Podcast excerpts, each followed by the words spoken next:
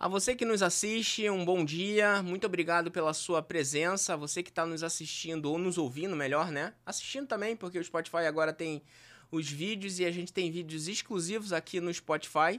É um spoiler para você que está no, no YouTube ou em outras plataformas de vídeo também nos assistindo e nos acompanhando. É, muito obrigado pela sua audiência. Eu tenho certeza que hoje a gente vai fazer um papo aqui é, inspirador, um papo que vai dar novos ares aí, a gente vai desmistificar a sustentabilidade de mais uma vez. É, gente, eu, estava eu tava conversando com, com o João ainda agora, e eu estava lembrando de dois outros episódios que a gente teve aqui, que foi muito legal, e a gente vai fazer inclusive referências a esses outros episódios, porque eu tive um, um eu vou fazer referência primeiro para o Thiago. O Thiago foi um, um, um, é, um episódio muito marcante que é ele é ambientalista e o Thiago falou assim, cara, ambientalista é muito hard. Então, só para deixar aquela pimentinha, que o objetivo não é a gente pegar e falar nada para poder pegar e, e, e, e, instigar né, o outro lado, mas assim, vamos lá, o que, que é de verdade, o que, que, o que, que é suposição, o que, que é de verdade sustentabilidade, o que, que é o, S, o ESG, é, o ESG, né? Eu não sei, o meu inglês é muito falho. É, então, muito obrigado. Se inscreva no canal, curta esse vídeo, curta. Se você está ouvindo é, em qualquer uma das plataformas que nós estamos presentes, curta aqui também na plataforma de áudio. É, se inscreva aqui na plataforma de áudio que você tem de preferência. E vamos à nossa conversa. Muito obrigado, João, pela sua presença aqui no, no Didático Cast nessa manhã. É, espero que seja realmente um papo relevante e que possa contribuir para que a gente possa aí descobrir as o que, o que, é, o que de verdade é esse, esse mercado da sustentabilidade do ESG. Muito obrigado. Maravilha, Bruno. Obrigado a vocês pelo convite. É uma alegria estar aqui. É muito feliz em, enfim, ver como que eu posso contribuir, o que, que eu posso trazer de insight para essa agenda. De fato, é, estava falando aqui essa questão. Acho que no Brasil ainda fica um pouco essa dúvida, né? Sobretudo no, no ambiente corporativo, de moda, de não ser moda, enfim. Vamos ver se a gente é, consegue mostrar aí a urgência do tema, a importância do tema e como que, ela como que ele deve se desenrolar aí nos próximos anos, sobretudo para empresas. Começo sempre com uma pergunta que é a seguinte: quem é o João Era uma boa pergunta. e aí é... pode. Fica à vontade, a gente tá aqui. Legal, legal. Boa pergunta. Opa, obrigado. É... Cara, o João é, um, é uma pessoa, um carioca, bem tranquilo, que é, é enfim, tem consciência do, dos privilégios que ele teve na vida e é, é o companheiro da Carol, agora vai ser o pai da Maria, que vem aí no final do ano. E é, consegui ter uma trajetória interessante aí que me tirou um pouco do, da caixa. E depois de um tempo eu voltei para para caixa, se assim dizer, e, e é, tento fazer esporte também, manter um equilíbrio na vida, enfim, difícil se responder essa pergunta logo de cara, mas é, acho que sobretudo tentando uma pessoa que tenta manter o equilíbrio.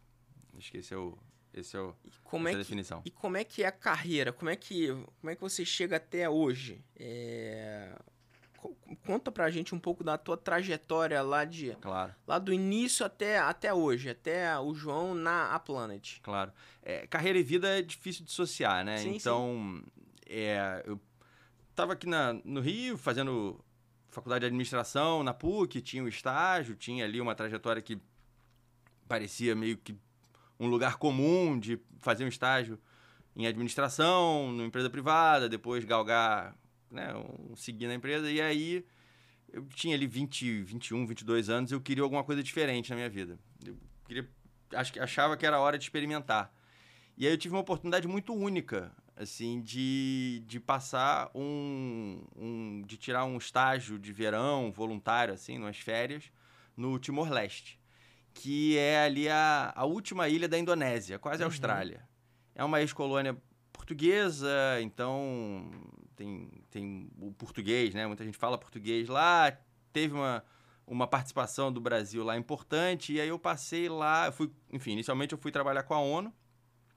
e como voluntário. E aí deu muito certo. Eu tinha um chefe que me ajudava muito, que era uma pessoa que eu tive uma afinidade muito boa. E aí, enfim, entre indas e vindas, voltei, terminei a faculdade, parei a faculdade, ficava. É, entre idas e vindas a Timor-Leste, eu fiquei no total. Enfim, se você colocar todos os períodos juntos, dá cinco anos. E eu fiquei lá entre 2005 e 2011. Então foram aí, é, enfim, seis, sete anos entre idas e vindas e projetos trabalhando na ONU com, com ajuda humanitária. Então, isso me abriu os olhos assim de uma maneira espetacular. A gente conhecia aqui do Rio de Janeiro algumas coisas de, enfim, de circular, de ir a bairros mais pobres, de ir a, a, a não sei, a Baixada Fluminense, etc. Mas a experiência de ajuda humanitária é realmente fora da. Não tem outra. nada a ver. Não deve, acho que imagino que não deva ter nada a ver com que a gente ache. Não, o carioca. Quando, quando a gente pensa em violência no Brasil, né? O, o, Rio de Janeiro ele vem no topo. Você conversa com um paulista, você conversa com. Eu tenho vários amigos, eu tenho amigos em tudo quanto é estado. como é que você tá no Rio ainda, Bruno? Porque você não. É porque o Rio é isso, porque o Rio é, é, é, a, é o foco de violência e não é o lugar mais violento, não. É, é. Pelo menos na minha opinião. Uhum. É mas eu já conversei com várias pessoas que fizeram esse trabalho que falam assim, cara, as pessoas acham que, que acham que acham o que, que é violência, o que, que é fome, o que, que é. Elas é. acham. É. E, e assim, cada contexto é um contexto, né? Então você tem contexto de conflito armado que é uhum. realmente. Você nem pode ir por, por questões de segurança, nem envia ajuda humanitária, enfim. É, o contexto de Timor-Leste tem um lado de violência, sim, é, mas era, um, sobretudo, um contexto de pobreza. É um contexto de pobreza muito. extrema pobreza. É, a média de filhos, né, por família, quando eu estava lá, acho que já diminuiu um pouquinho nos últimos anos, mas se eu não me engano era de seis filhos por família. Eu peguei famílias com 12, 13 assim, umas coisas absurdas. É, então, uh, trabalhando diretamente com, com campos de, de. A gente não chama refugiados por uma questão técnica, é uhum. deslocados internos, enfim, porque não, não cruzaram fronteira e tal, mas trabalhando nesses campos de, de apoio, de ajuda humanitária, é, eu realmente tive contato com, com outras realidades, assim. Isso, isso mudou minha vida. É, nesse período, enfim, acabou sendo um período longo, é, eu me engajei com o tema e tudo mais. É, percebi também que é, esse contexto existe e que é, para mim não seria interessante dar continuidade nesse contexto. Respeito muito, tenho muitos amigos que foram depois para outros países, dar sequência nesse trabalho, mas para mim foi uma experiência que valeu para mudar a minha vida ali, entendeu? Mudar as coisas como eu, como eu vi o mundo. E conheci bastante gente, tive oportunidade de né, de quem, quem se envolve com esse tipo de tema já, já tem um. já é tocado por alguma coisa, né? Mas para mim foi uma coisa totalmente inesperada. Eu estava aqui na PUC, normalmente, fazendo meu mestrado. Inesperada no sentido assim, do que viria, né? Eu queria uhum. alguma coisa diferente para minha vida, isso para mim estava claro. É, e tive essa oportunidade, por, por, enfim, meu tio que morava lá falou, João, por que você não vem e tal? E.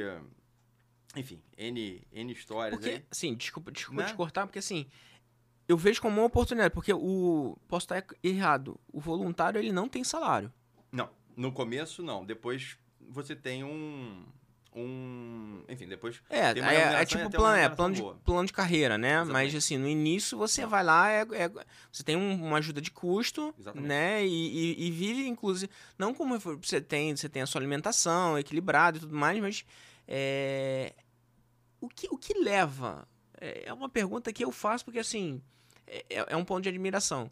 O que leva uma pessoa. O, que, o que te levou a, a ser voluntário? Pô, você está claro. na PUC, você, você mesmo você, você, não tem, você tem todos os motivos para agradecer a sua vida, pela todas as oportunidades que a sua vida é, deu. Você estudar na PUC é, uma, é um uma, privilégio. É um privilégio. É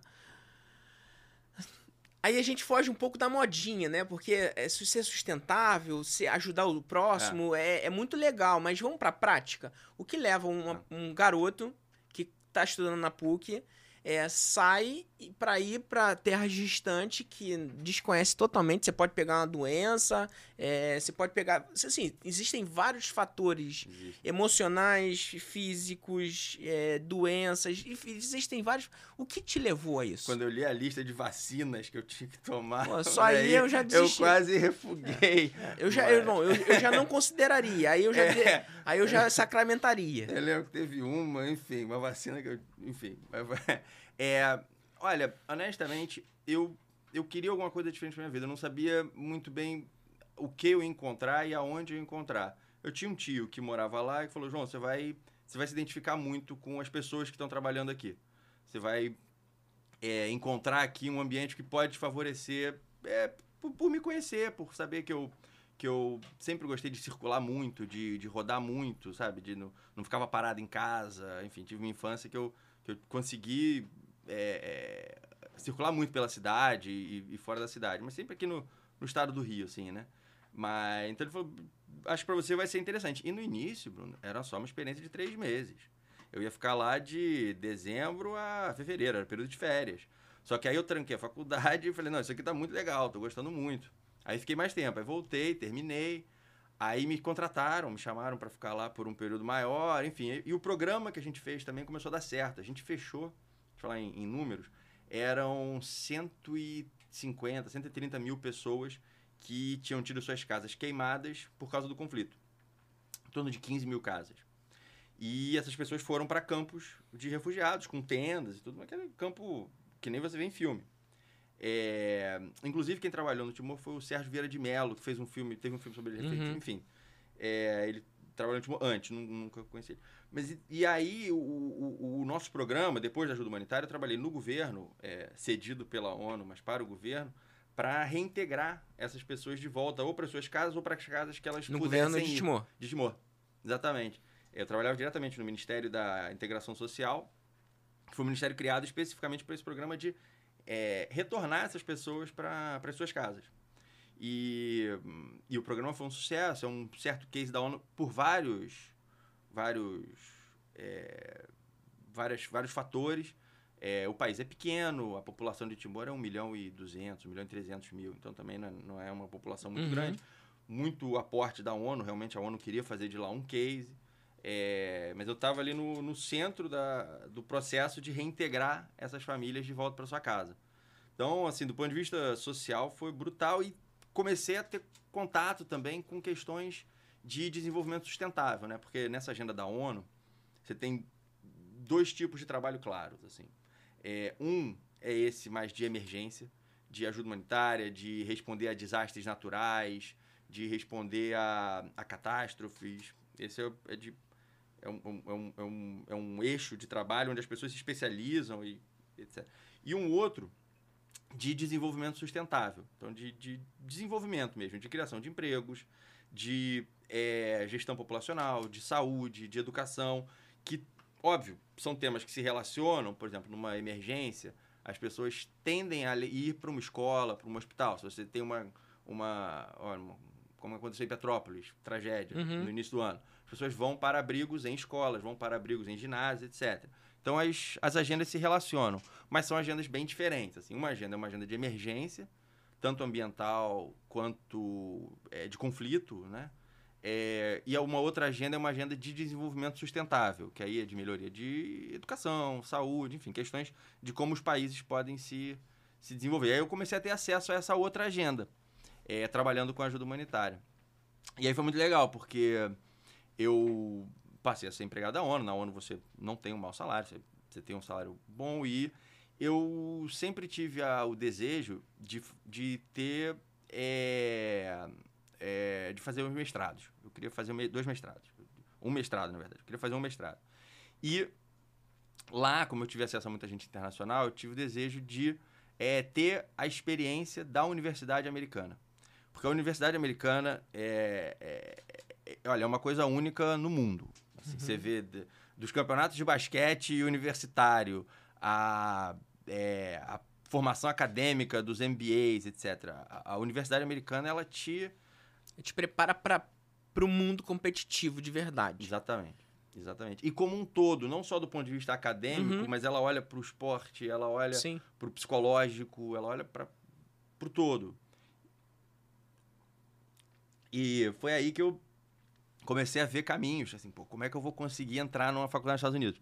Aí primeiro tem o, o GMAT, lá, o exame, que é dificílimo, que eu me dei super mal, foi uma super frustração e tal.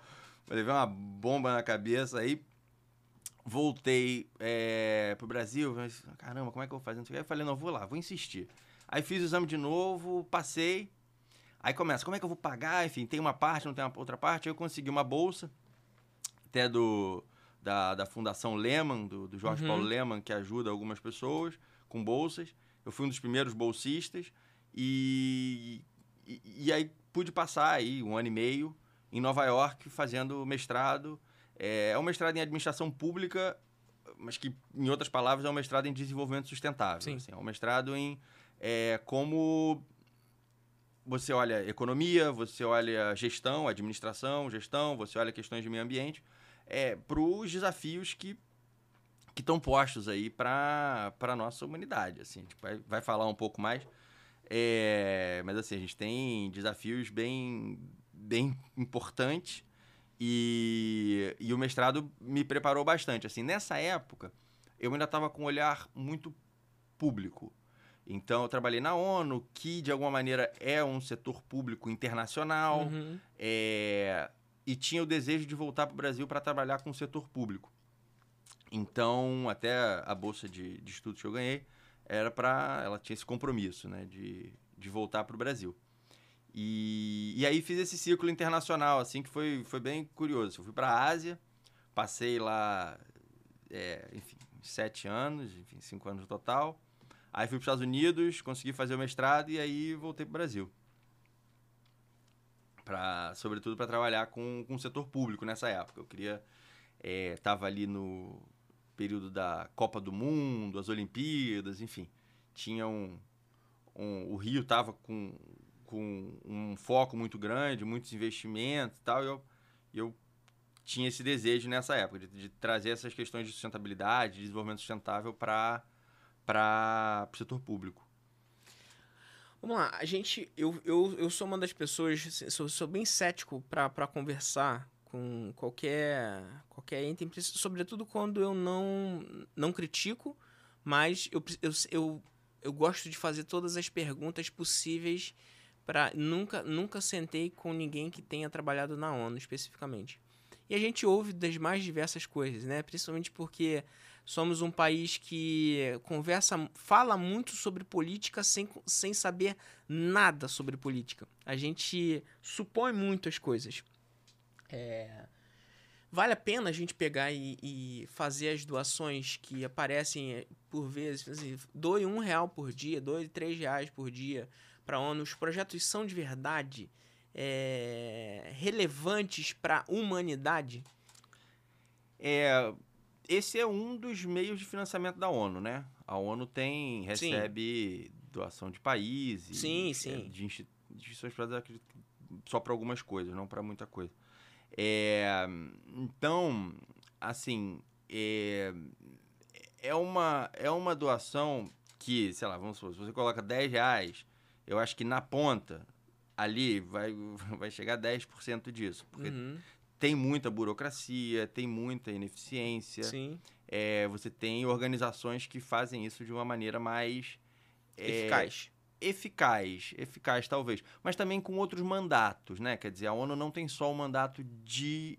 de é, prestar o serviço ali na ponta. Esse é um dos mandatos. Uhum. E é ótimo que ela possa fazer isso, que ela tenha recursos públicos para fazer isso, porque os privados não vão chegar em todos. Sim. Então, é, é importante ter esse, essa segurança de que é, em alguma tragédia que não chame muita atenção de doadores privados, é, a ONU, dentro das suas possibilidades, vai aparecer como provedora final. É, mas, ao mesmo tempo, é, ah, tem vários Médicos Sem Fronteiras. Sim. Enfim, tem N instituições que conseguem é, é, ter uma operação mais, mais suave, né? Quer uhum. dizer, menos. E também a ONU se preocupa muito com políticas, né? P pensar política, pensar a população. Por exemplo, a ONU tem uma agência só para pensar a população, desenvolvimento populacional do mundo. Uhum. Para onde que a população está indo, geração, vai ficando mais velho, tá, tá ficando. Quais países têm uma, uma faixa geracional mais baixa. Isso talvez você não veja ali naquela entrega imediata, mas são conteúdos, são informações que, que são importantes, assim, que, que, que ajudam a, a, a nortear e a abrir a consciência das pessoas que trabalham em diversos temas sobre, sobre para onde ir. Só para fechar, a ONU tem um papel importante também, que acho que vale a pena a gente falar, de é, é, político até, de aglutinador de temas, de aglutinador de ideias. De, de mais que ideias, mas de, de posições, assim.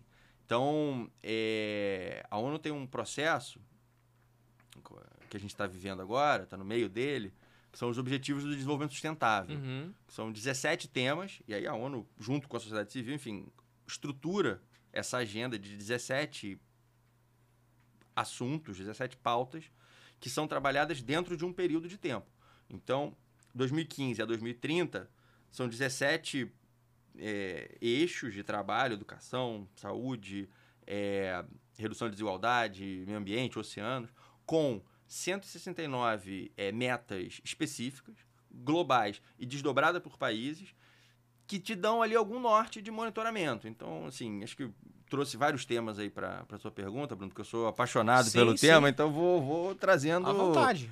Vou trazendo as informações que eu, que eu acho que cabem. Mas, assim, a ONU acho que tem esse papel de prestar o serviço na ponta, mas também tem várias outras é, outros serviços aí que ela, que ela desenvolve que, que contribuem. Então, porque quando eu falo de. tô falando da ONU, é, você tem a ONU, você tem o Médicos, Médicos Sem Fronteiras, você tem a, a, a, a, Cruz Vermelha, enfim, você tem vários. E que cada, cada organização dessa tem um papel específico, né? Até um papel salva-vidas diferente, né? Você tem, uma, tem organizações que são pontuais para catástrofes, você tem um, um, organizações que são pontuais mais eu, eu, eu vejo o leigo, né? O, o leigo Bruno vê a ONU mais como uma organização mais estratégica, que foi é. até o que você acabou, acabou falando. Eu, eu, eu fiz a pergunta sobre a doação porque, assim, eu comecei a pergunta falando: nós somos um país muito que fala muito sobre política é. e conhece pouco sobre política. E você fez o seu mestrado de, poli é, de, políticas, de, públicas, políticas públicas lá, lá em Nova York. E não é enaltecendo a cultura dos outros. É porque aqui a gente leva a política pro racha. Minha uhum, visão. Uhum. É, eu tô, e, e, eu tô falando isso porque, assim, é muito simples falar assim, cara, o Bruno, pessoa física, ele tem um poder de fazer uma doação de X. A didático, pessoa jurídica, ele tem um poder de fazer uma doação de Y. É, o grupo de empresas do Rio de tecnologia tem um poder de fazer uma doação de Y. É, o, um país tem um, um, de 3, 4 Y. Então, assim, são camadas. Mas se o Bruno, pessoa física, não fizer a doação, não adianta o Bruno, o Bruno é, cobrar da pessoa jurídica didático, que por um acaso é do Bruno, mas não adianta ele cobrar das pessoas jurídicas algum tipo de ação.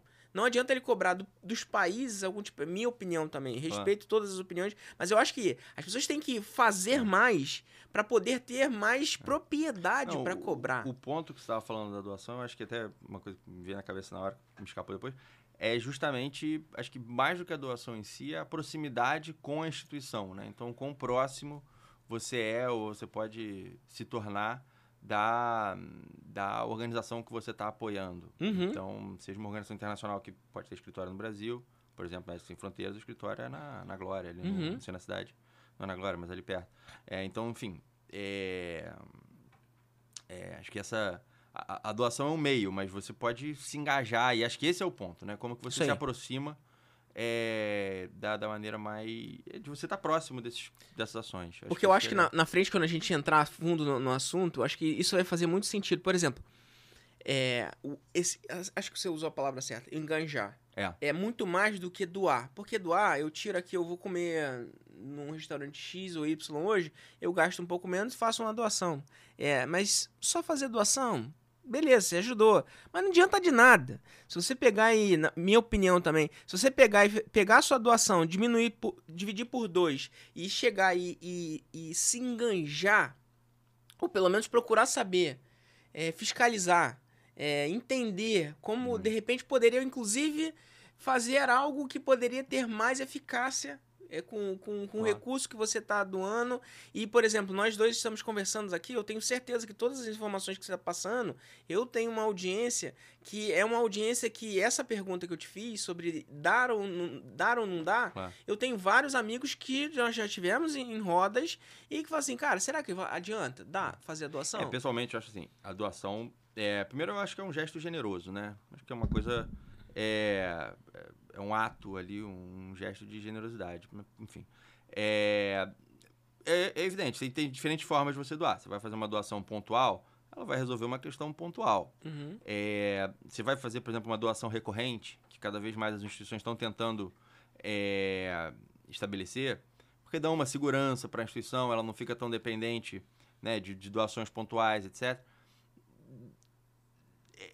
também é um outro tipo de engajamento que você vai ter com essa instituição e dá uma segurança maior. Então, assim, tem, tem diferentes maneiras de você é, olhar para esse, para esse, para esse aspecto de como se engajar em, em, em instituições, é, enfim, de sociais. Etc. E nem tudo é dinheiro. Vamos lá, a gente, você falou, o início da nossa conversa, você falou sobre o que, eu te perguntei sobre o que representou pessoalmente para o João é, essa ida pro, do João para o Timor-Leste. É, você ficou, você está me devendo ainda me falar um pouco mais, de repente, algumas situações. É, não vou dizer divertidas, mas diferentes Ué. que você tenha passado é. lá. Mas junta nessa, na tua resposta essa, essa, essas situações diferentes que você tenha passado, sobretudo lá na Ásia, que deve ser é, bem, bem. No mínimo, no mínimo, muito é, para os olhos de quem está de fora, né? E sem, por favor, isso aqui é um, uma conversa, né? Olhe com olhos é, a você que está nos assistindo ou nos ouvindo, é, olhe ou ouça com olhos desprovidos de é, fobias, é, por gentileza. É, que, que, tipo de situações é, estranhas que você tenha passado ou que você possa é, apresentar para o nosso público que é, cara, isso daqui foi diferente, diferente de tudo que eu já vi na minha vida.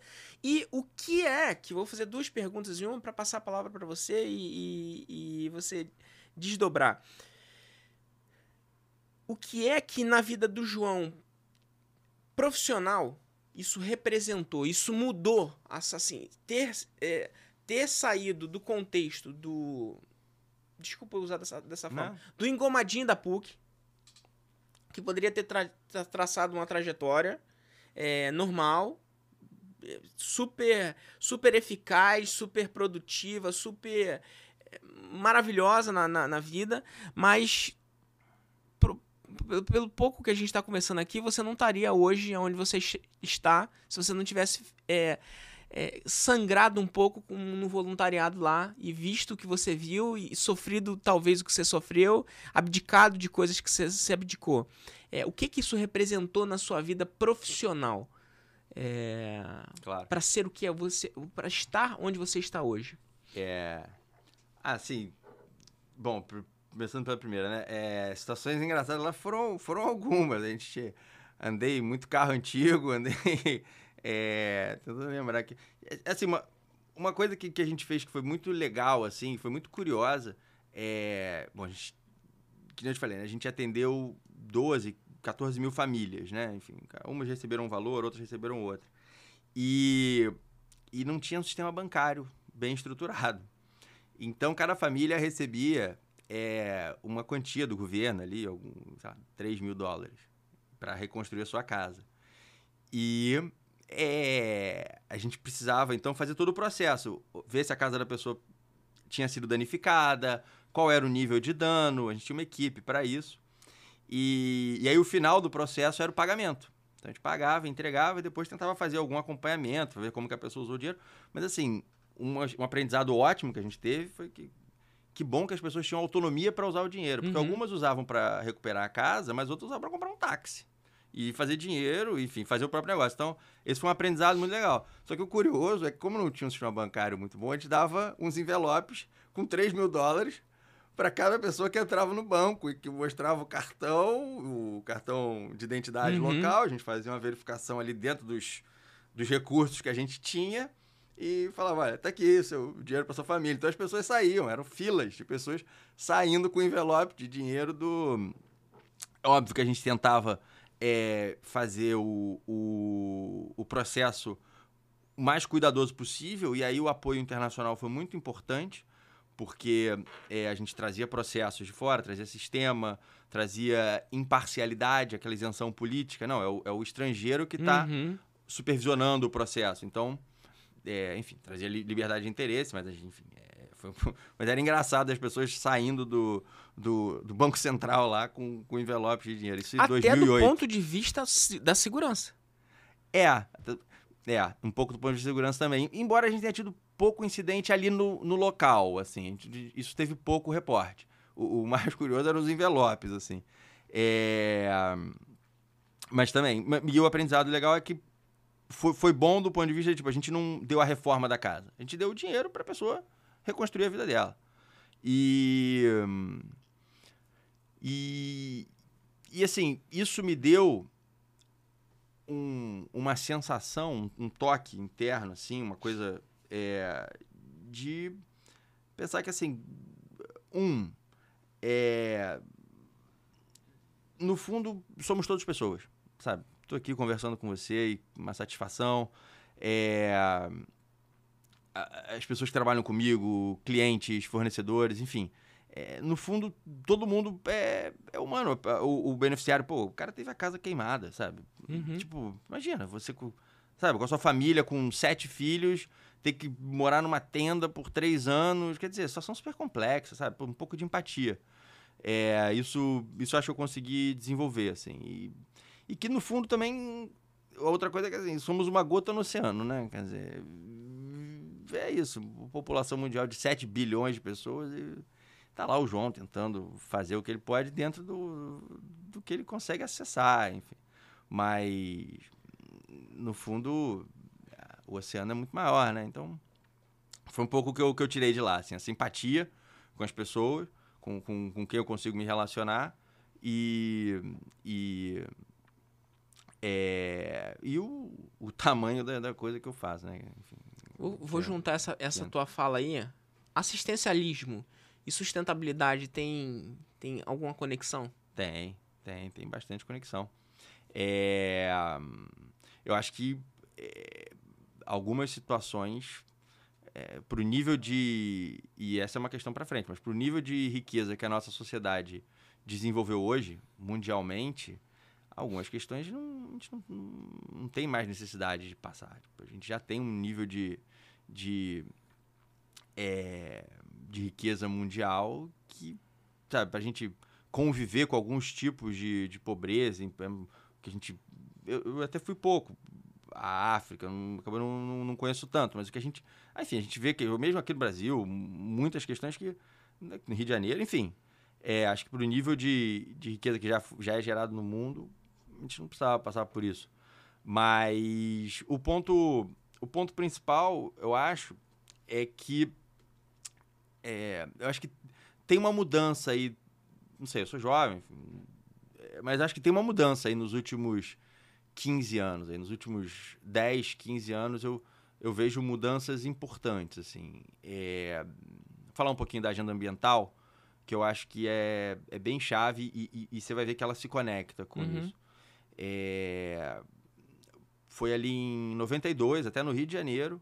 O Rio teve um papel importante ali, quando Sim o mundo se deu conta de uma maneira mais um marco ali de que da maneira como a gente via se desenvolvendo o, o planeta não ia ter recursos naturais suficientes para sustentar o nosso modelo de vida.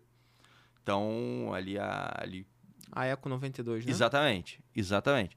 Então, a Eco 92 a gente até. Eu estava agora na, na Espanha e, e, a gente fala da Eco 92 normalmente. A gente acha que no Brasil a gente até se, se apropria pouco. Pois é. A gente pode se apropriar é, mais. o Eco 92 eu... é um marco humanitário da humanidade, né? Mundial. É. é e o Brasil não, não, não expõe tanto e, isso. E várias, várias organizações foram fundadas ali, várias uhum. instituições, vários processos vários projetos começaram a partir dali, né?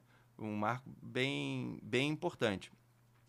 E eu acho que ele começou a ganhar velocidade aí, sobretudo nos anos 2000. Ali. Acho que é, com, com é, o, os encontros, os, as COPs que acontecem todo ano, nunca fui a uma, acompanho um pouco mais à distância.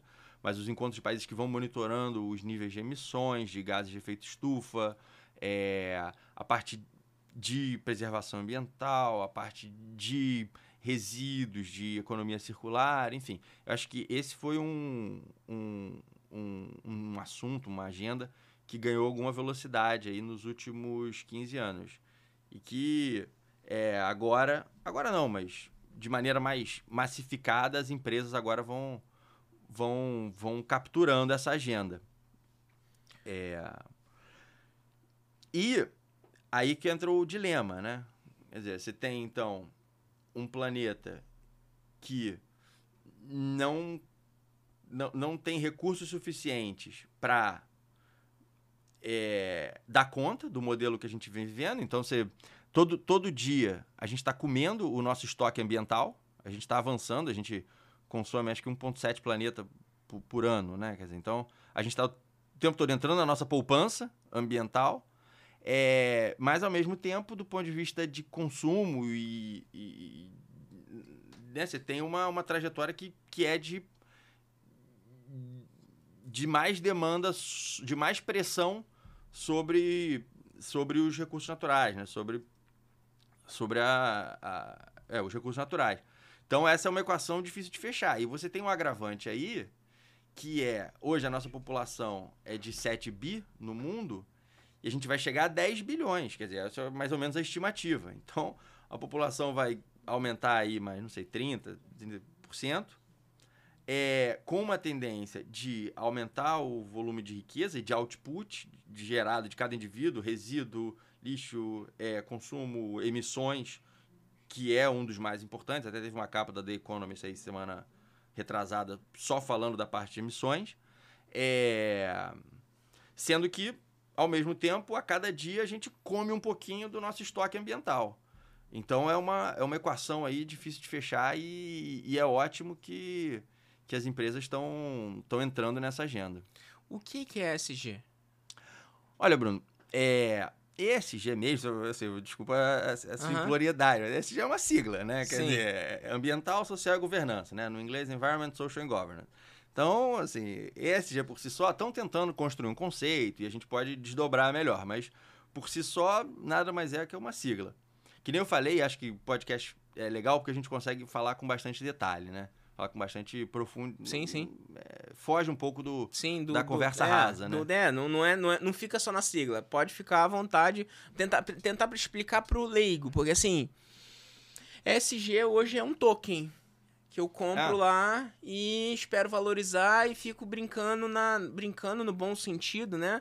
Na flutuação do, do, do câmbio da, do, dos 10 criptos para poder ganhar ou é. perder. E isso tá também na, na, Bolsa de Valores, seja no Brasil, seja na, na, na Bolsa de Nova York, na NASA, que tudo mais. Então a SG é. Bom, é, o que que de verdade, o que que seria o desenvolvimento sustentável, o que que seria essa agenda, o que que o que, que ESG representa? Acho que foi melhor, a pergunta fica melhor Não, perfeito. estabelecida, e, né? E, e acho que é, como conceito ainda tem muita coisa em informação.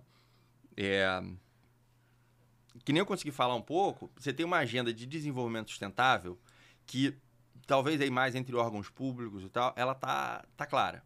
Não, não sei se não diria que tá clara, mas você tem uma agenda ali que são os objetivos do desenvolvimento sustentável que foram entraram em vigor, assim, entraram, começaram a valer a partir de 2015, mas antes você teve uma agenda de desenvolvimento da, dos objetivos do desenvolvimento do milênio, que foi de 2000 a 2015, que até na verdade ela começa a contar a partir de antes. Então, ali desde os anos 2000, a gente tem ali um grupo de, de temas que meio que norteiam o que é o desenvolvimento sustentável, tá? Você vai falar de temas de saúde, de temas de educação, de temas ambientais, cada vez mais o tema ambiental entrou nessa agenda. Nos ODMs, nos Objetivos do Milênio, se não me engano, eram oito.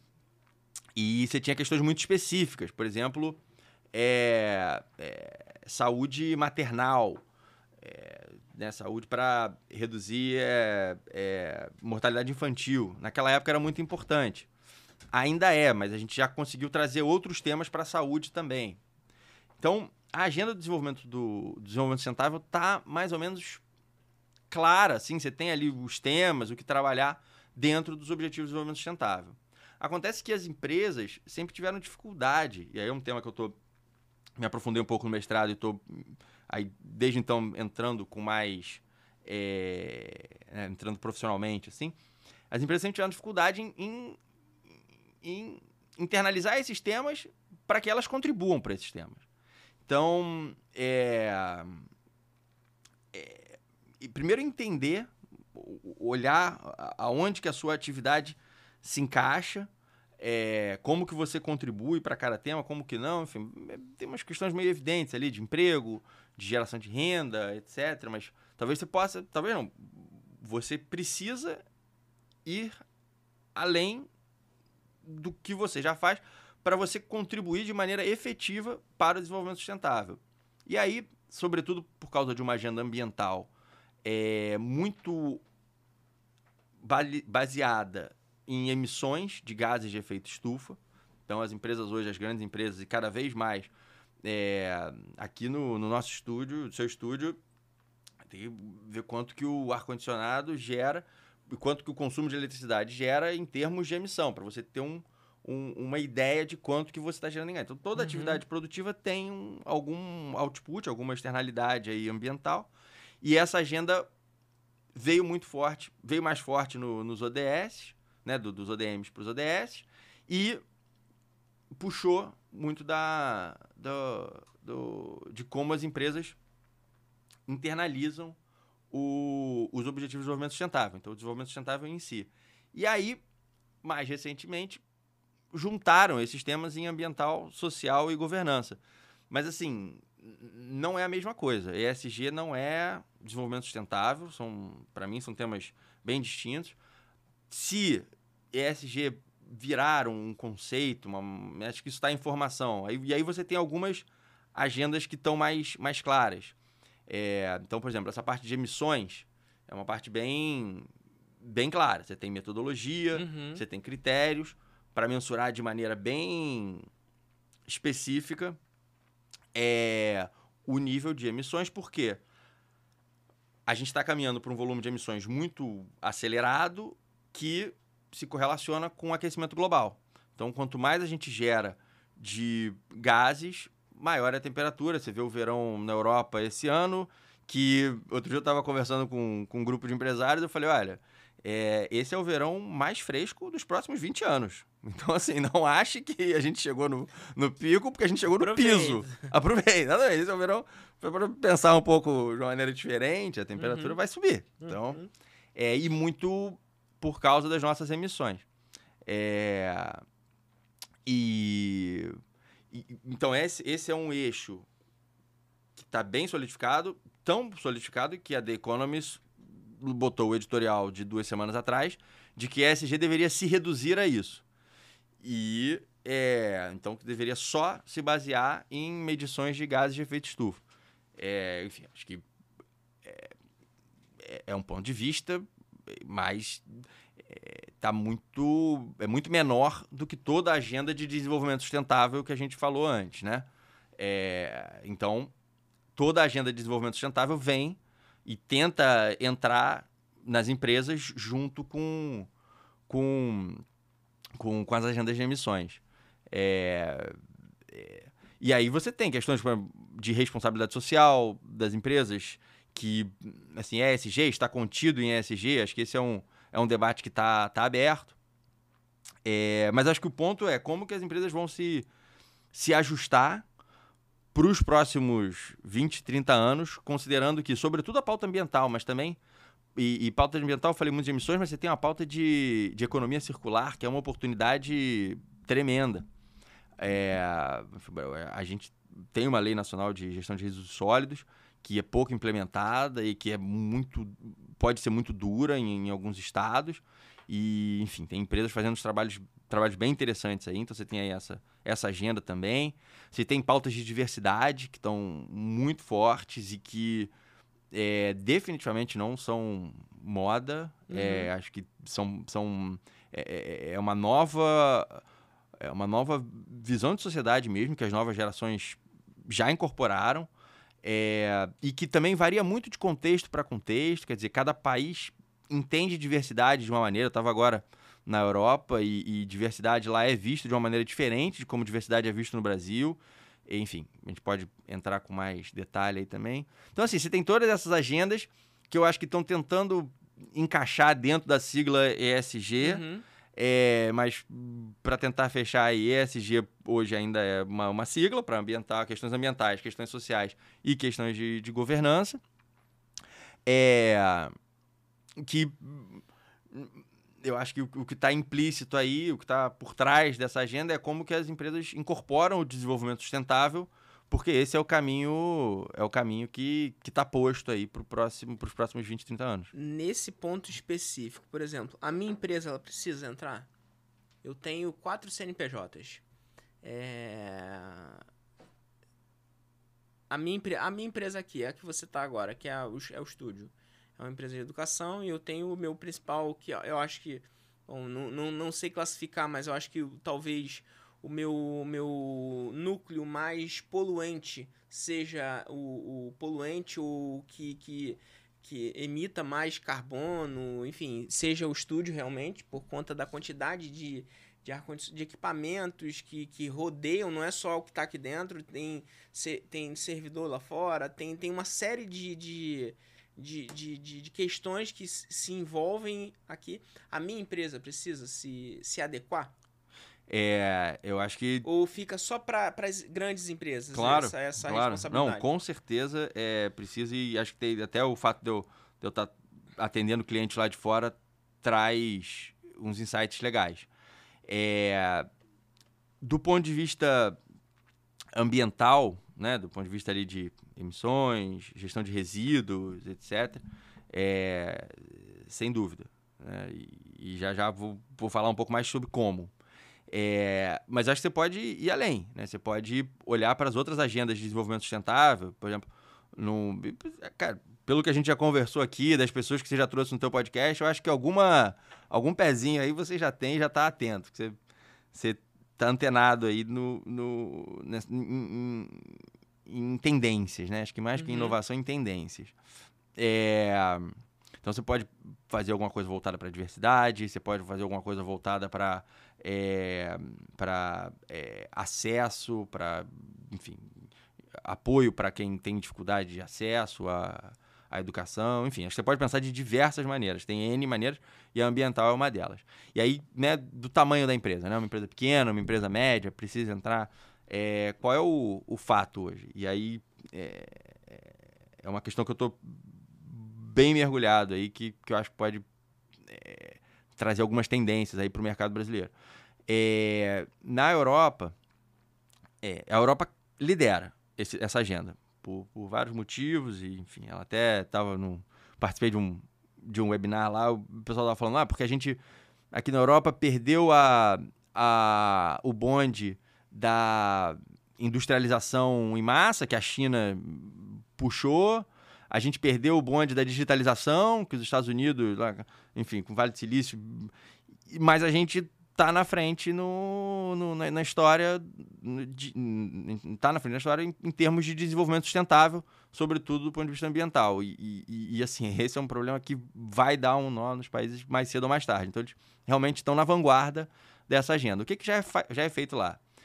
Varia um pouco de país para país, porque você tem a União Europeia, então é uma legislação que uhum. desdobra.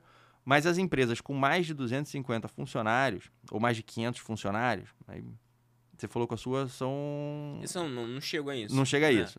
Mas um dia vai chegar. Sim. E se almejar chegar, essas empresas precisam reportar não só as informações financeiras, mas as informações não financeiras.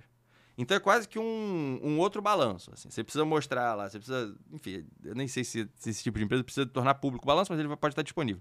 É, mas as empresas não só, da mesma maneira que você publica o balanço, no, uhum. você vai publicar o seu balanço não financeiro, vai, o seu, o seu relatório de não boas financeiro. Boas práticas, enfim. Boas práticas, mas sobretudo de consumo e, e de dados. Então, é, vou dar um exemplo aqui. Consumo de água, consumo de energia. Do consumo de energia você tira um cálculo para emissões. Mas aí você pode ir mais além. Tá, e quantas mulheres você tem no seu, hum. na sua diretoria? Tá, são sete diretores, mas só uma mulher. Tá. Mulheres grávidas que você demitiu. Isso é enfim, eu estava conversando com uma empresa aqui, a gente tinha um problema aqui que é, as mulheres que voltavam de gravidez não conseguiam se recolocar e acabavam se então assim, tá será que a, empresa não já não tem um, já não estamos num, num, numa sociedade que pode olhar para isso de uma maneira diferente? Então assim começa a surgir dados que as empresas precisam começar a tornar públicos. Isso lá fora. Eu acho que é, é uma agenda que ainda vai de maneira pública assim né? de maneira que a empresa é obrigada. Ainda vai demorar para chegar no Brasil acho que ainda vai vai levar aí um tempo mas lá já já é já é lei e, e, é uma lei nova, que as empresas estão. É, já existe punição. Já existe. É, não é uma punição financeira, uhum. mas já existe. Advertência. Advertência, perfeito.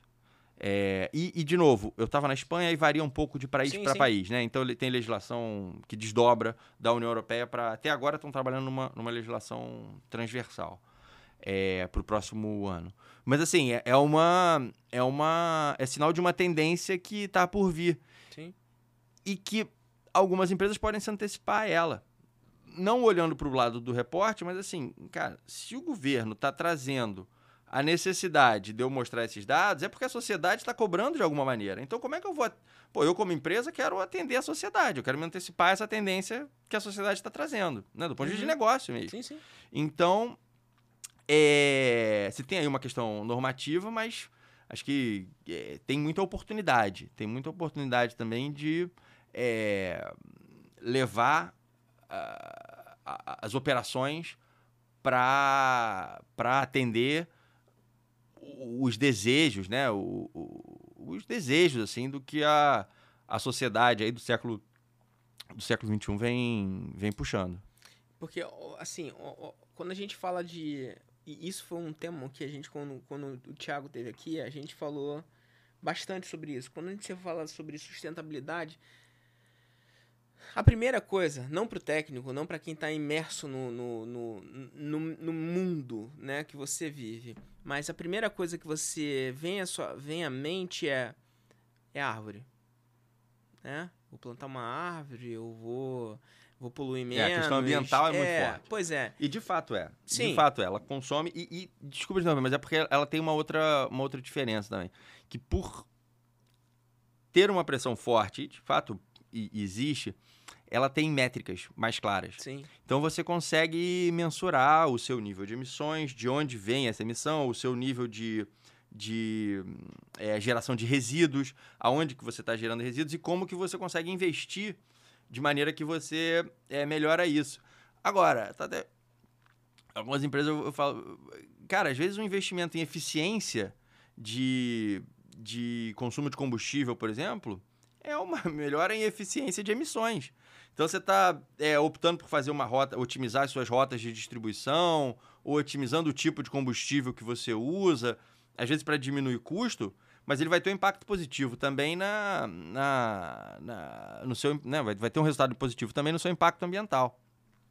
Então essas agendas não estão nem de longe tão desconectadas, pelo, Sim, pelo contrário. Quando você fala de, você falou aí questão da, da Europa, você, você tem a, a Europa sempre em vanguarda em alguns temas muito específicos. A, a, o, que, o que hoje ainda não está aplicado totalmente, já é lei desde, do, desde 2018 ou 2020, eu não sei, não estou me lembrando a data específica, que é a LGPD, a Lei Geral de Proteção de Dados, na, na Europa existe desde 2012, que é a GDBR.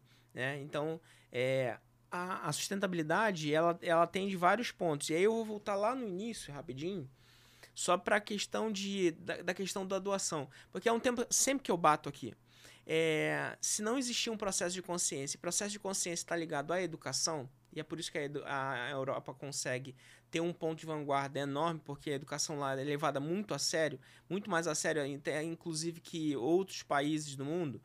Talvez, inclusive, até mais do que nos Estados Unidos, também é ponto de vista, para alguns, alguns fatores e outros não, né? Talvez a, a, os Estados Unidos ele, ele, ele seja mais agressivo para o desenvolvimento econômico é, e, e, a Europa seja mais para a consciência, né? para um, um, uma educação consciente, né? Posso, posso estar equivocado nas minhas frases aqui, tem, né? mas... Tem lógico.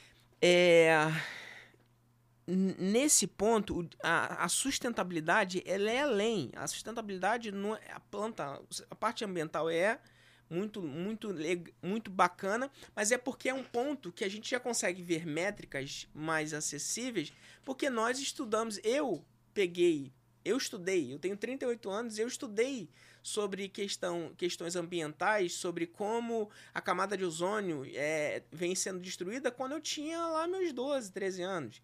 Então, assim, é, não é falado sobre diversidade, não é falado sobre a importância de você ter um equilíbrio de mulheres e homens e, e enfim, é, de, do ser humano, independente do, do sexo, do gênero que ele, que, ele, que ele tenha, do profissional, que mas que você tenha um equilíbrio no, nos levels, nos, nas cadeiras é, que, represent, que representem a, a empresa é, em, em, todos esses outros elementos que você está colocando. É uma questão de educação. E se a gente não colocar, não tocar nesse ponto ah, de uma forma muito sistemática, é, e na camada da minha filha de dois anos, na sua filha que vai nascer ainda. É, se a gente não mexer nisso agora, não é. adianta daqui a 15 anos. A gente vai estar tá rodando aqui atrás dos, dos mesmos pontos. É. Você falou sobre uma, um ponto aí agora, sobre a questão de, dos diversas aplicabilidades. Você tem um, uma aplicabilidade muito legal na Planet, que é a questão do trabalho remoto. Que isso foi uma questão que vocês implementaram e que é um, é um, é um desenvolvimento sustentável, né? É, sim. Muito mais do que a necessidade do Covid. Né? Sim, sim. É, acho que o Covid acelerou um pouco isso. Uhum. Mas, de fato, hoje a gente está a gente tem escritório no Brasil, na Espanha, é, em Portugal também. E a gente daqui atende 120 clientes de lá.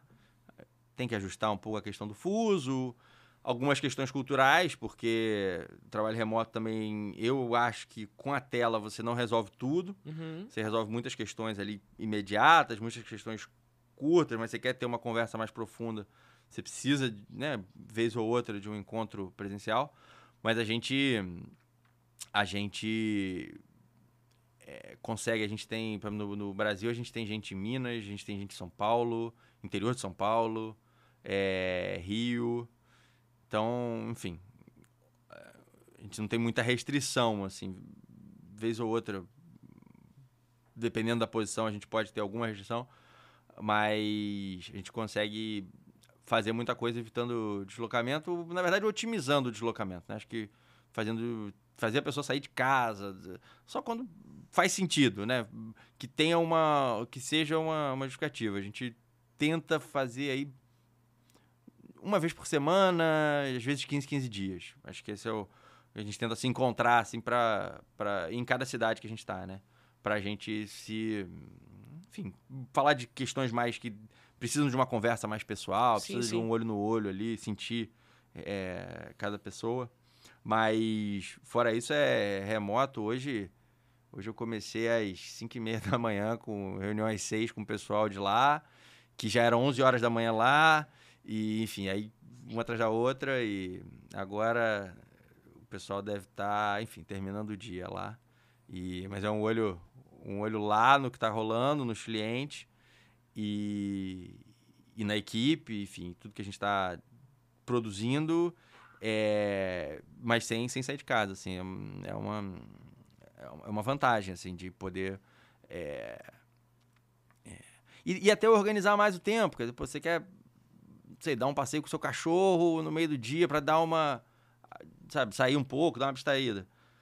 Por que não? É, enfim, isso dá uma certa liberdade para para você quebrar aqueles momentos. Tem, tem horas no trabalho, pô, tô super improdutivo agora, cara, não, não tá, não tá, não tô conseguindo produzir, sabe?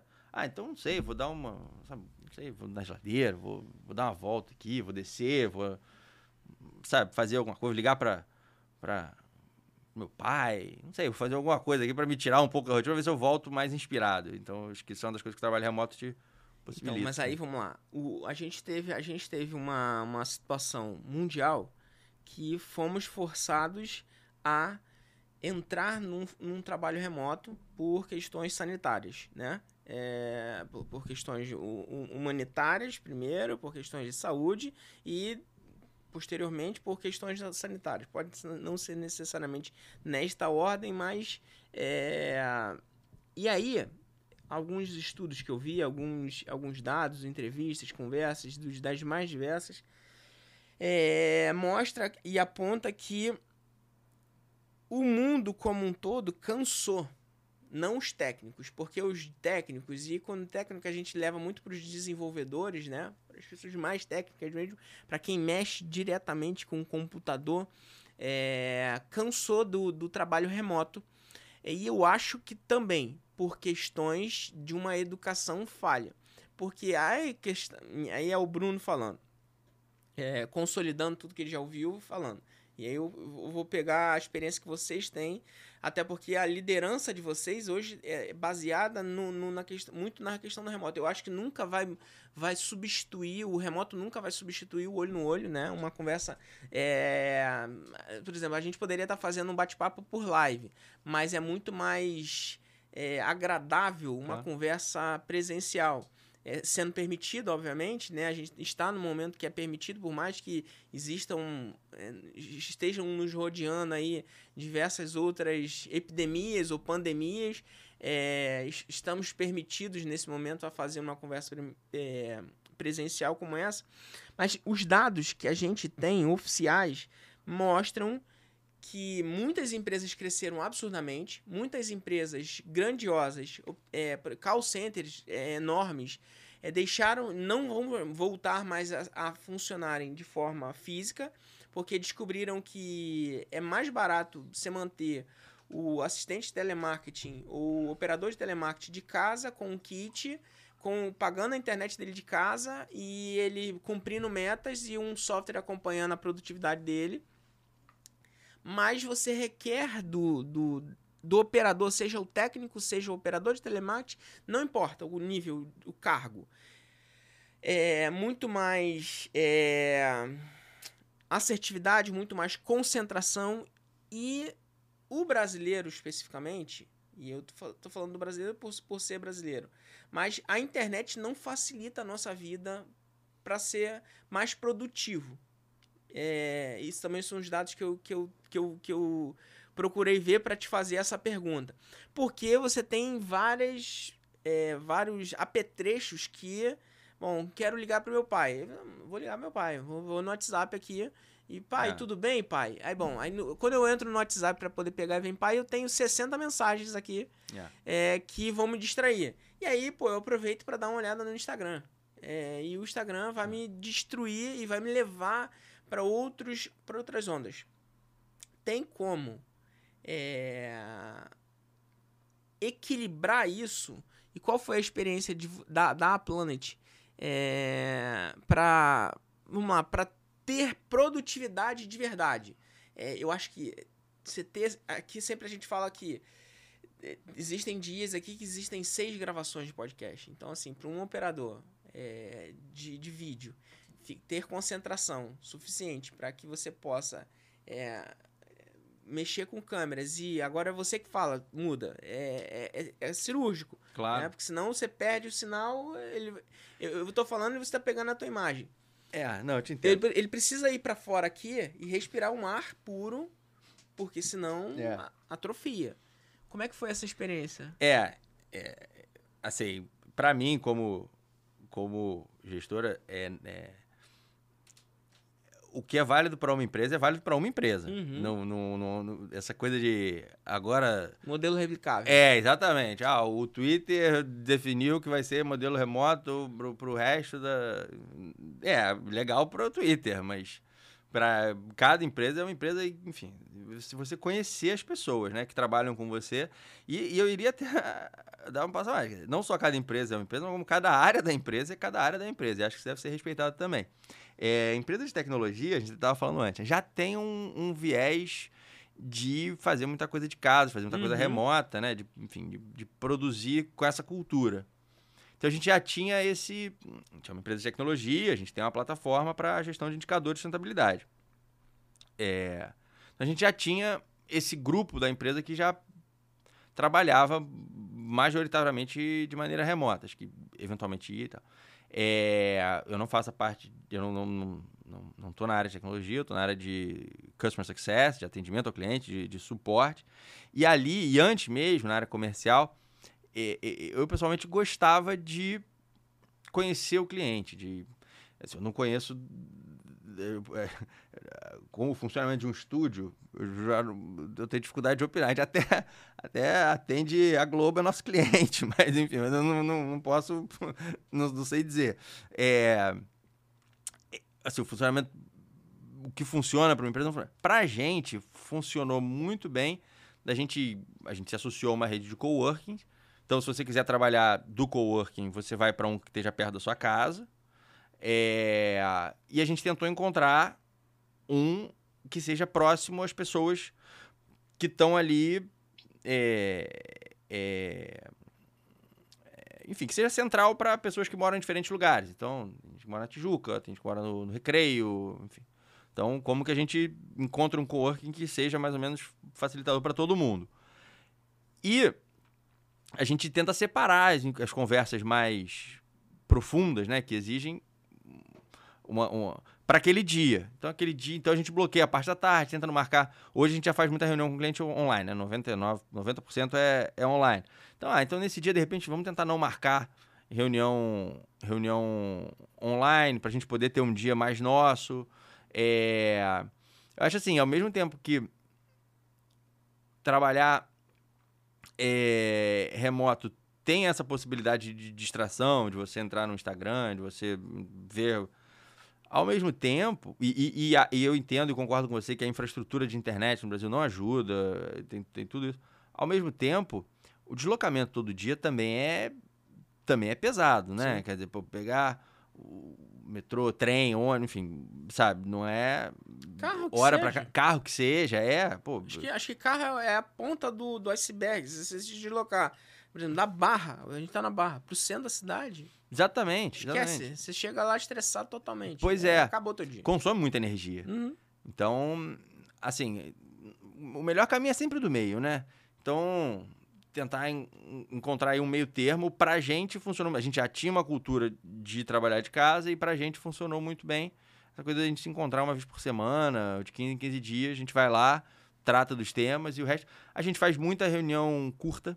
Então, pô, vamos falar aqui 15 minutinhos online, sabe? Pô, vamos falar de manhã meia horinha para ver, tá, você tá com isso, eu tô com isso, a bola tá aqui, se surgir alguma coisa, a gente se fala aqui no nosso nossa ferramenta ali de comunicação e a gente, beleza. Ou com o cliente, pô, você quer falar 15 minutinhos? Vamos, bota aqui uma chamada, mesmo que a gente não use. Uma coisa que eu tô tentando evitar fazer, a gente tem o hábito de, ah, vou marcar reunião. Aí você pega e bloqueia aquela hora para reunião. Né? Você pega de, ah, vou falar de 9 às 10 com essa pessoa mas aí você acaba que você não precisa de uma hora para detalhar os assuntos. Então, eu, eu, eu sempre que eu marcar uma reunião, agora eu tento marcar pelo menos 45 minutos. No máximo, aliás, 45 minutos. Sabe? Tá, uma hora já. Não é nada, é nada, são 15 minutos que eu consigo mandar um e-mail, que eu consigo, de repente, ver meu WhatsApp. Sim, sim, sim. ver meu Instagram. É, então, pensar ali no que, que vai ser, né, qual é a, a natureza. E, mas assim, não eu tenho para mim que não, não existe uma regra clara, né? Uhum. funciona para uma cultura de uma empresa pode não funcionar para uma cultura da outra, mas eu acho que tem um benefício do remoto, sim. Eu acho que tem um, uma vez por semana que seja, sabe, de você poder, pô, vou fazer essas coisas de casa, porque também qual é o mal de você, é, sabe, tendo a infraestrutura, tendo um suporte você resolve as coisas de casa às vezes muito mais rápido, sabe? Coisas que você precisa, precisa sentar e disparar ali cinco meses de novo. Não, não, não sei da operação de um estúdio. Sim, não, não. Mas são, são, são, são, acho que cada contexto é um contexto. Exato, cada contexto, por exemplo, aqui é aqui um estúdio, o operador é insubstituível. Talvez, né? Porque é, por mais que ele possa operar as câmeras remotamente, é possível. É, se uma luz dessa queima, né? A gente claro. tá aqui. Então vai ter que ter uma pessoa sempre. É, ou se a câmera deu um problema, para, enfim, eu acabo HDMI. A gente precisa minimamente de uma operação. Agora, é possível fazer outras, outras situações remotas. Eu tenho, eu tenho uma turma de colaboradores que funcionam remotamente. É só, é só entender. E eu acho que funciona bastante. A gente já teve situações aqui de, de uma operação de, de operação de é, é, essa, essa troca de câmeras acontecerem de forma remota. A gente mandar uma pessoa Olha. que não é um operador é. para um local, principalmente é. externa, né? Mandar só para ela organizar as câmeras e de forma remota, porque agora está sendo controlada ali pelo telefone. Pode ser controlada a mesma pessoa que está operando no computador, a transmissão está fazendo, batendo a foto. Então, assim, é possível. Acho que todas, não todas, mas muitas das, das é, muitas das profissões elas podem exercer. E, e o engraçado, e eu tô, tô, tô batendo nessa tecla porque as pessoas podem falar assim: mas o que, que isso tem a ver com sustentabilidade? Bom, eu achava que isso não tinha a ver com sustentabilidade ah, não, até a gente começar a conversar. É. É, isso, é, isso é, uma, inclusive, uma das agendas, um dos eixos com que certeza. você falou. Não, e um né? dos, indo mais, dando um passo além, um do, quando você. Empresas grandes, assim, ok, fizemos aqui o nosso levantamento de voltando aí na, na, agenda de emissões, enfim, fizemos aqui o nosso levantamento de, de indicadores ambientais, de ecoeficiência. É, tá, onde é que a gente pode ser mais eficiência? Pô, vamos botar um teto aqui para viagem de executivo? Será que ele precisa viajar tantas vezes? Não, uhum. vamos botar aqui um limite. Será que ele precisa ir para São Paulo é, duas vezes por semana? Não, vai uma, fica mais tempo, enfim, eu, é, ou, ou deslocamento casa-trabalho dos funcionários. Então, vamos dar um dia off para os funcionários, sabe? Um dia para o cara se organizar. Enfim, são maneiras de você gerir aí o. E, e, que pode ter um impacto positivo financeiro também, né? De Sim. você otimizar os, os recursos. O, o, os recursos ambientais vão ficar cada vez mais caros. Eu acho que esse é um ponto. Assim, é, o, emissões vão começar a ser cobradas. É, energia, você vê aí, para gerar energia, energia subindo. Petróleo, a gasolina. É. Né? Você tem, inclusive, a transição energética do petróleo para outras fontes de energia, Sim. que também é, é, um processo de investimento, é, desinvestimento e investimento. Então, eu acho que ter essa consciência e muito legal, assim, porque eu acho que é um processo gradual também, né? É um processo que aos poucos as pessoas vão... Quando eu, eu, eu nunca tinha trabalhado em empresa, e né, eu trabalhei na ONU, e depois trabalhei no setor público, trabalhei em, em ONG, nunca tinha trabalhado em empresa. Eu falei, pô, isso é diferente para mim, né? É... Tava pensando assim, vou ter um pouco de resistência aqui. Aí abri minha própria empresa. É... Eu falei, cara, mas de repente eu, eu não vou girar a roda ao contrário. Mas de repente eu vou girar ela um pouquinho menos, sabe, um pouquinho menos rápida nessa direção. Então, de repente eu vou poder direcionar a roda um pouquinho para onde ela está indo, sabe? Então eu não quero revolucionar nada, mas de repente, sabe, trazer uma comunicação ali que possa ajudar a empresa a, a olhar para as novas tendências que o mercado está pedindo, sabe? É... E, cara, eu consigo conversar com, com a juventude, assim, as pessoas mais novas no escritório e tal. Essa nova geração vem tá muito bem informada, com muito, muito acesso à informação, né? Que a gente é, pegou ali o início, né? Mas que acho que a nova geração pega com muito mais. Uhum. E uma outra relação Até hein? a capacidade de absorção deles é muito maior. Absorção, de processar e, e, e de transformar em, em, em, em, em algo efetivo, né? em consequência. E, e outra relação entre as pessoas também. Acho que é, é, cada vez mais o mercado vai, vai demandar isso. Você. Então, você chegou a abrir a sua, seu CNPJ, a sua empresa, e desistiu dela? Não, é porque eu comecei como representante. Ah, sim, sim. Da verdade, aqui, verdade, mas depois a Plant é. E aí, a, sozinha. Aí, então, mas, mas a, a, a, sua empresa, ela agora ela tá de lado, não? É, a gente já, agora já tá com a Plant. Ah, uniu. 100%. Uniu. 100%. É. Perfeito. É... Cara, eu fiz essa pergunta e eu me perdi. É, não, vamos lá, voltei pra pauta. A Planet, é, o, a plataforma, o que, que, o que, que é a plataforma da, da, da Plant? O que, que é? Legal, legal você perguntar, porque acho que ela vem, vem para um, um segmento aí que, para mim, é o segmento, pessoalmente, né? Mas é o segmento mais forte que eu vejo hoje em dia, no, no, no século XXI, acho que é uma agenda super relevante para o que está começando, assim, é uma agenda embrionária. É, a gente tem uma plataforma que ajuda as empresas a fazerem a gestão dos indicadores não financeiros. Então, aí se você quiser chamar esses indicadores de ESG, se você é, gestão de sustentabilidade, isso varia de empresa para empresa, mas em última análise a gente tem uma, uma ferramenta que é, ajuda empresas, a empresas médias e grandes a fazerem a gestão dos, dos seus indicadores, é, porque elas têm algumas obrigações, algumas publicações voluntárias que elas podem fazer, e a gente vai um pouco mais além, a gente dá alguns, algum suporte é, bacana, até por causa desse suporte que a gente começou, a, do Brasil, começou a atender é, é, as empresas no, no, a na Europa sai daqui também. para a Não, a Planet, lá para cá? Na verdade, é, eu conheci o pessoal que ia fundar a Planet, ainda não estava sendo fundada, a gente se conheceu ali meio que ocasionalmente, assim, logo antes da fundação. E a equipe de tecnologia, tudo isso fica lá, então ela foi uhum. fundada lá, mas ao mesmo tempo começou aqui. Tá. Então a gente começou juntos. E isso aqui eu era sozinho aqui, trabalhava com. Era eu mais uma pessoa. E. É, e, e, aí a gente começou a, a crescer, mas sobretudo porque os nossos clientes eram bem atendidos. Uhum. Assim, é, então plataforma, e, e, esse é um. que a gente falou muito da parte de carbono, por exemplo. Né? Você tem N plataformas para gestão de carbono. Se você quiser fazer aqui uma, uma, uma análise rápida, separa aí um, duas horas da sua tarde, você quiser, ah, eu consumo isso de eletricidade por mês, eu consumo isso de funcionários, né? você consegue fazer o seu cálculo aqui de mas grandes empresas têm uma complexidade maior, Sim. então já exigem um, um sistema próprio para fazer esse controle. E é um, enfim, toda aquela agenda que a gente falou, né? Lá na Europa, isso já é obrigatório para muitas empresas, então para a maioria das empresas já é um processo meio que natural, uhum. que elas uhum. já fazem. Então você pega muito dos processos da é, europeus Sim. base.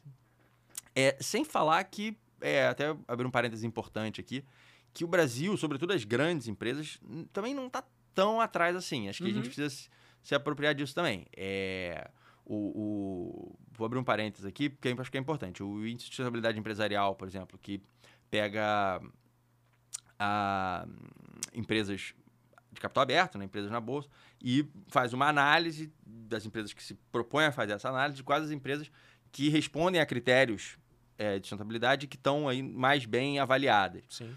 Foi um dos primeiros no mundo. Então, o Easy, se não me engano, 20, 20, 22 anos agora. É... Então, assim, o, o, empresas, sobretudo grandes empresas que trabalham nesse ambiente internacional, assim, é, tem consciência disso. Então, você, tem várias instituições, Instituto Etos, é, tinha, tem os indicadores Etos, é, enfim, CBED, tem N instituições nessa, nessa agenda empresarial, mas sobretudo grande, né, de uhum. grande porte. Isso no Brasil, acho que é importante a gente se apropriar e reconhecer que isso existe. Mas quando você populariza isso, né, para grande massa de empresas médias, etc., aí não, aí de fato a gente tem muito, muito a crescer. É, e na Europa isso já está mais, mais solidificado. Então lá a gente tem empresas é, médias que estão super preocupadas. Um, um, cliente legal que a gente tem lá é um escritório de arquitetura que tem quatro filiais, mas que, enfim, tem um tamanho. Cara, a gente quer saber aqui como que a gente pode otimizar nos processos e, e que tipo de informação que a gente precisa publicar. Então, é, eu até não, sei se, se, eles estão no obrigatório ou no voluntário, né? Se uhum. eles estão acima daquele corte mínimo de... De 250. Por exemplo, é, ou, ou não. É... Mas então lá você já tem uma cultura mais, mais estabelecida. Ao mesmo tempo, é... no Brasil você tem uma, uma, uma, uma cultura de prestação de serviço, de atendimento ao cliente. A gente pode se queixar aqui e ali, mas, mas que existe, assim, é... sabe? Você tem é, é uma cultura empresarial, assim, de, de, de metas, de avaliar como que você está tendo seu cliente, de avaliar satisfação, etc. Que é, acho que talvez a Europa olhe com menos atenção, assim. E, e aí a gente conseguiu aqui no Brasil é, manter muitos clientes satisfeitos, reter os clientes e, e, e, isso começou a gerar uma base e tal. E isso chamou a atenção do, do, do, pessoal lá da Europa, então início que a gente estava só com uma operação aqui mais, mais autônoma, a gente saltou aí de 30 para 150 clientes na, na, nossa, né, dentro da nossa, do nossa gestão, né, aí do, do que a gente, do que a gente cuida. A gente teve que aumentar a equipe também. Aí a gente tem então uma equipe aqui no Brasil, outra na Europa, né, na Espanha, mas a gente está vendo outros países também. Que a gente está entrando na Itália, está entrando com a ferramenta em, em outros mercados, é, Estados Unidos também, Reino Unido. E, e, e aí é isso, enfim, aí a gente montou um. Tá, tem uma equipe que, que atende a, a como esses clientes. E, e é engraçado, porque como é um setor ainda em formação, eu acho que tem a parte de apoio à tecnologia, sabe? De tipo, ah, olha, fazer a implantação de um software. É, implantação de software já foi uma coisa super complexa. Hoje em dia tem que ser muito mais ágil, né? Não, não pode não pode consumir tanta energia, né? Exatamente, senão o cliente nem conclui. Fala, não, isso tá de brincadeira. É... Mas a gente tem um diferencial bacana que é todo mundo que trabalha no time é especialista em algum tema de sustentabilidade. Então a gente tem gente, tem, tem biólogo no time, a gente tem especialista em RH no time, a gente tem especialista em governança no time. Então, assim, não é só a pessoa que vai é, eu, enfim, é, tenho a minha formação. É, que a gente estava falando no começo, né? Desenvolvimento sustentável é uma agenda grande, com muita complexidade, então o, acho que uma coisa bacana que a gente trouxe é, ok, tecnologia está aqui, tem N, né? É, mas a gente, a gente não só entende, como a gente se interessa pelo tema. Sim. Então, é, é um tema que está começando, que está assim no para mim, essa, essa parte de. É, que já existe algum tema, mas do ponto de vista é, mais amplo, assim, né? Mais popular, tá, tá começando. E que eu tenho para mim que é uma agenda bem forte do século XXI. Assim, no século XX, é, a gestão de indicadores financeiros foi muito forte. É, um professor lá de São Paulo que eu até li um livro para tentar validar um pouco mais isso, mas que a crise de 29 ela foi muito ocasionada porque você não tinha padrões financeiros é, estabelecidos. Então, o balanço de uma empresa você não podia comparar com o balanço de outro, você não conseguia entender direito. Enfim, essa foi uma das origens da crise de 29. É... Óbvio que é bastante diferente, é muito conceitual, é muito quase etéreo o que eu estou falando aqui, Bruno. É bem amplo. Uhum. Mas se a gente pensar que a gente consome sem, sem consciência plena, né? ou sem responsabilidade, mais de um planeta e meio, quando a gente podia consumir um, e que isso está crescendo, é, dá a sensação, pelo menos mal comparando, de que a gente está vivendo uma bolha ambiental. Sim. Você está entendendo? A gente está consumindo, esse negócio vai estourar em algum momento, mas não é financeiro, é ambiental. Então, assim, eu tenho para mim que, que a agenda de gestão de indicadores é, não financeiros, e aí muito ambiental, mas novas gerações, questões de diversidade, questões é, né, de, de, desenvolvimento sustentável como um todo, para mim é a agenda do século XXI. E, assim, pô, as empresas. Sabe, qual, qual, é um pouco etéreo de novo, é um pouco amplo, mas assim, qual é a função social da empresa? Sabe? Uhum. É só gerar lucro? Pô, isso era muito século XX, né? Assim, sabe, como que você contribui para a comunidade em que você está inserida, de stakeholders como um todo, né? Sim, Quer sim. dizer, do seu financiador, do seu é, investidor, do seu cliente, do seu fornecedor. Como que você desenvolve aquele ecossistema, né? E desenvolve dentro de tendências que são as tendências que a gente vive do século XXI. Então, é um pouco genérico assim, mas eu tenho para mim que, que a parte financeira está muito estruturada, assim. Você, sabe Sim. teu balanço, seu, seu, sua receita, seu, sua margem e tal, você, você tem aquilo claro. Agora, a outra parte não. E, ao mesmo tempo, cada vez mais é um ativo importante sim, que sim. a sociedade quer controlar. É, é, é eu, eu, eu, considero isso como, por exemplo, quando você vai conversar com um contador da empresa, né?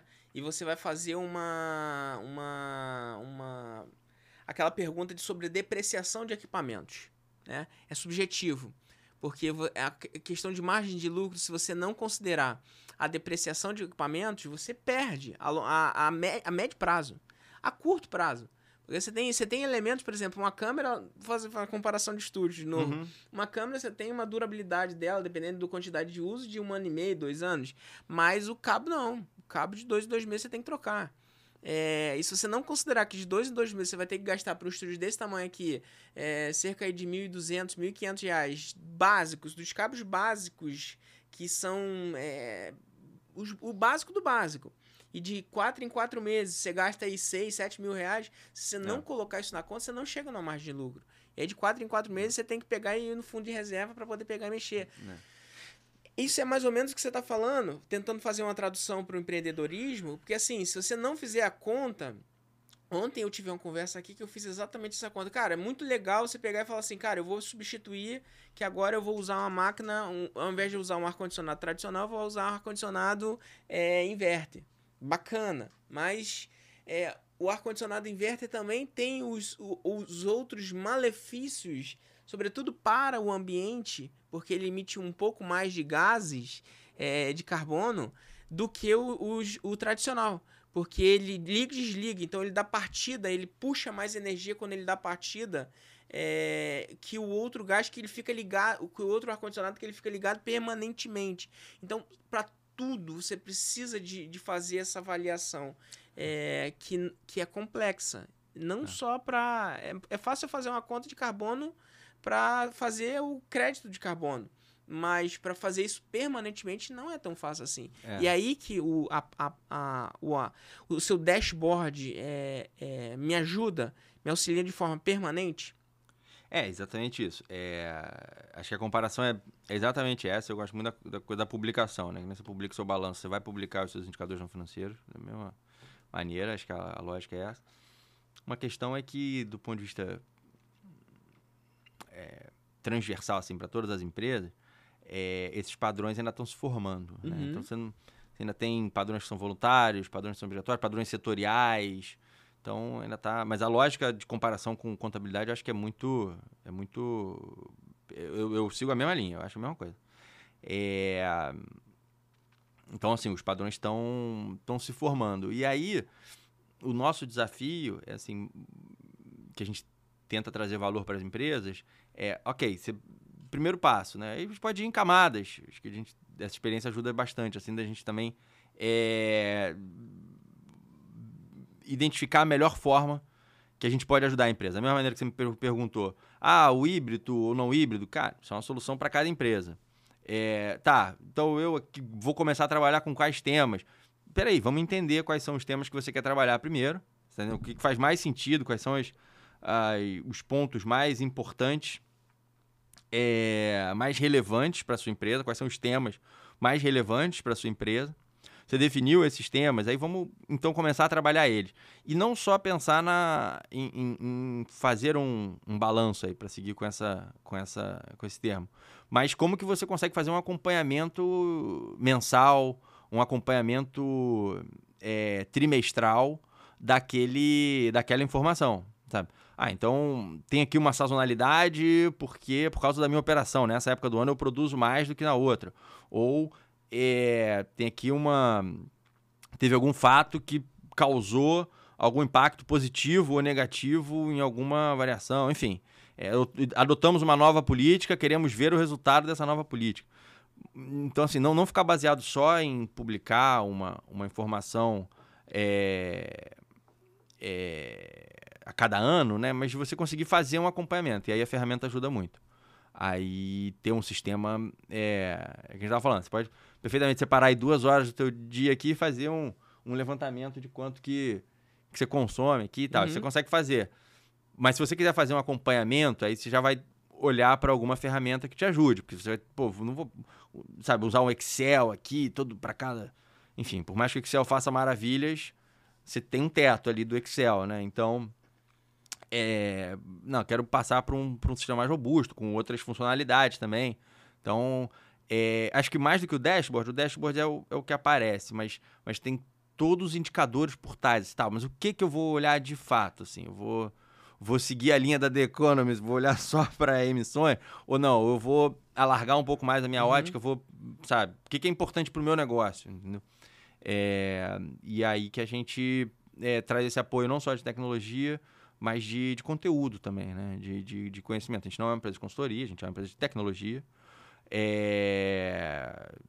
Mas as pessoas que estão no nosso time têm. têm, têm é, não são só de tecnologia, né? Tem, uhum. tem conhecimento do tema de sustentabilidade também. Posicionamento de mercado seria o, o, o foco do, do, do público, o público-alvo o cliente-alvo é o cliente, é, são empresas com mais de 250 250. É, as nossas empresas são. Tem empresa de capital aberto, tem empresa que está indo para capital aberto, uhum. fez IPO, vai fazer IPO, é, empresas médias, mas essas são as empresas que consomem mais. A gente Sim. é uma empresa de tecnologia com. Na, numa linha aí de startups, se quiser falar assim. Sim, então sim. a gente pensa em crescer e escalar. É, essa, é a, essa é a meta. Como que a gente consegue é, entender bem do nosso mercado, ter foco no que a gente quer entregar, uhum. é, entregar isso bem, é, mas fazer isso com escala. Até porque o mercado exige escala. É, se você pensar no número de empresas que começam a reportar na Europa e que é uma legislação represada no Brasil, em que em algum momento vai acontecher também, uhum. e no mundo, nos Estados Unidos, estava falando, fazendo uma comparação com, com, a Europa, e achei super pertinente a comparação. Os Estados Unidos está atrasado nesse, nesse, nesse, tema e está chegando. Então, assim, é, é, a demanda necessita escala. Sim.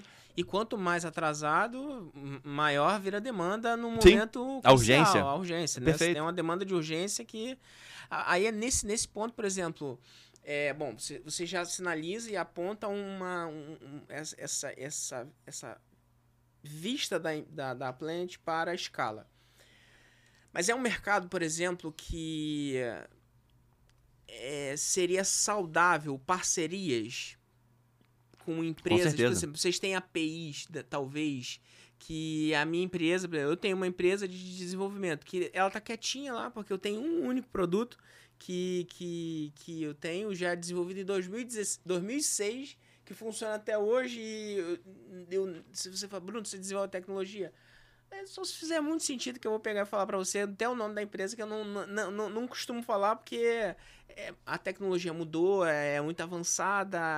Desenvolver tecnologia envolve uma uma, uma aderência e o mercado de educação é um mercado que me enche os olhos de uma forma que eu acho que eu sou mais útil hoje na educação por, do que na, no mercado de tecnologia por existirem empresas infinitamente melhores é, e mais produtivas e relevantes do que a minha empresa de tecnologia.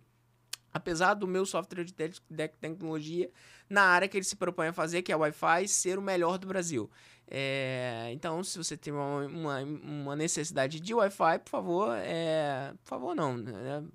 É, por favor, eu tô, tô, tô pedindo, mas claro. É, a, a, melhor empresa do Brasil é a minha, com modéstia à parte. É, Legal. Mas entendendo a questão do, tipo, eu, eu, eu sei que hoje no mercado de educação eu sou mais útil, entendo isso como missão, inclusive. Faço essa pergunta porque vocês levam muito a sério a questão, e foi isso que, inclusive, te levou à liderança, te levou a ser um level da, da, da empresa, do, da, da experiência do cliente. Eu acho que para você escalar uma operação tão bacana, por exemplo, todos os seus colaboradores, certo. Eles estão envolvidos com sustentabilidade. Isso é uma frase muito forte. É, isso, é uma, isso, é, isso é uma afirmação muito forte que você faz. Você tem que crescer que bom, com a porque me... é verdadeira. Pô, exatamente. Então, é assim, é a mesma coisa eu chegar que todo, todos os meus funcionários estão comprometidos e todos eles vão, vão te entregar a é. mesma coisa que eu entrego, porque eu entrego é. uma alma quando você vai conversar comigo. Oh. Então, todos os, todos os meus é. colaboradores vão entregar da mesma forma. Quando você está falando isso, tipo, todo, eu, a, a, percepção que eu tenho pela nossa conversa aqui, a gente acabou de se conhecer hoje, é que todos os colaboradores da, da Planet têm o mesmo sentimento e envolvimento que, que o seu. É, a gente tem uma, uma liga muito boa. Isso é um propósito muito forte enquanto empresa, enquanto é. empreendedorismo, enquanto gerar valor para a sociedade. É um CNPJ é. muito maior do que só um CNPJ que gera riqueza, lucro, salários é. para os seus colaboradores. Ele, ele é. entrega para a sociedade muito mais do que. É, eu, eu, eu acho assim, é, bom, eu consegui contar um pouco da minha trajetória, né? uhum. né? Então, assim, eu não tenho origem na tecnologia, né? Uhum. E, e é, não, não estou dentro da parte de tecnologia.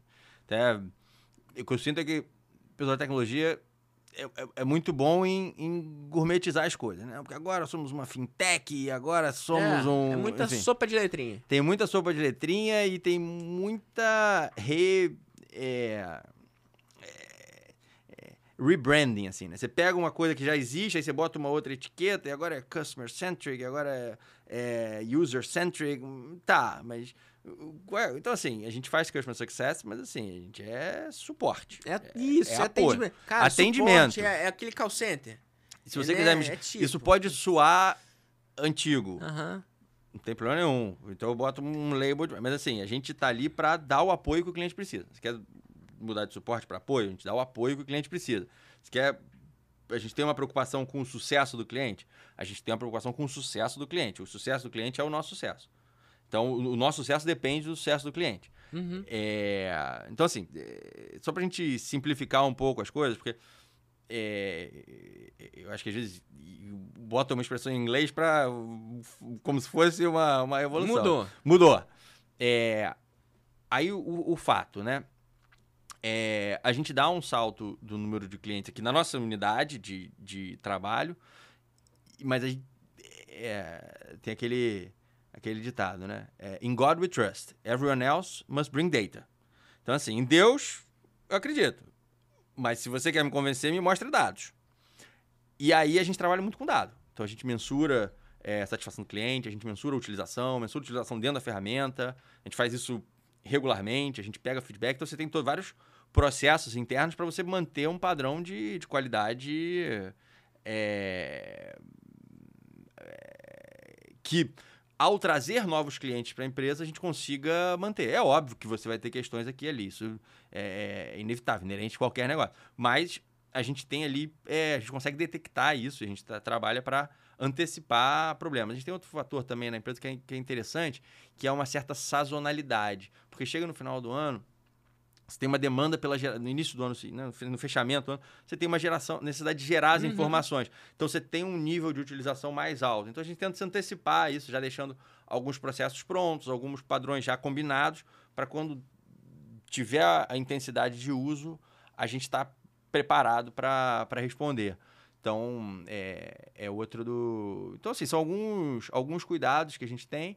Agora, é eu, eu acho que, sobretudo, a, a, gente sabe o que a gente entrega. Sabe? A gente tem consciência é, do, do, do, foco de onde a gente consegue fazer e onde a gente consegue fazer legal. E onde a gente também não, não quer entrar. É, e, e, eu acho que isso ajuda com, com, com métricas, sabendo aonde você quer chegar. É, enfim, aos poucos a, as coisas vão, vão é, vão caminhando numa direção positiva. Acho Cara, é, um é bacana. E com muito trabalho também, né? A gente trabalha bastante. Sim, assim. mas simplificar, é. olha, simplificar, como você tá falou. Porque assim, a palavra é muito bacana, né? Não. É customer experience, experiência. É. É, as pessoas, a gente, eu sento aqui, eu, de fato. Só, você tá assistindo aqui o, o, o episódio ao vivo.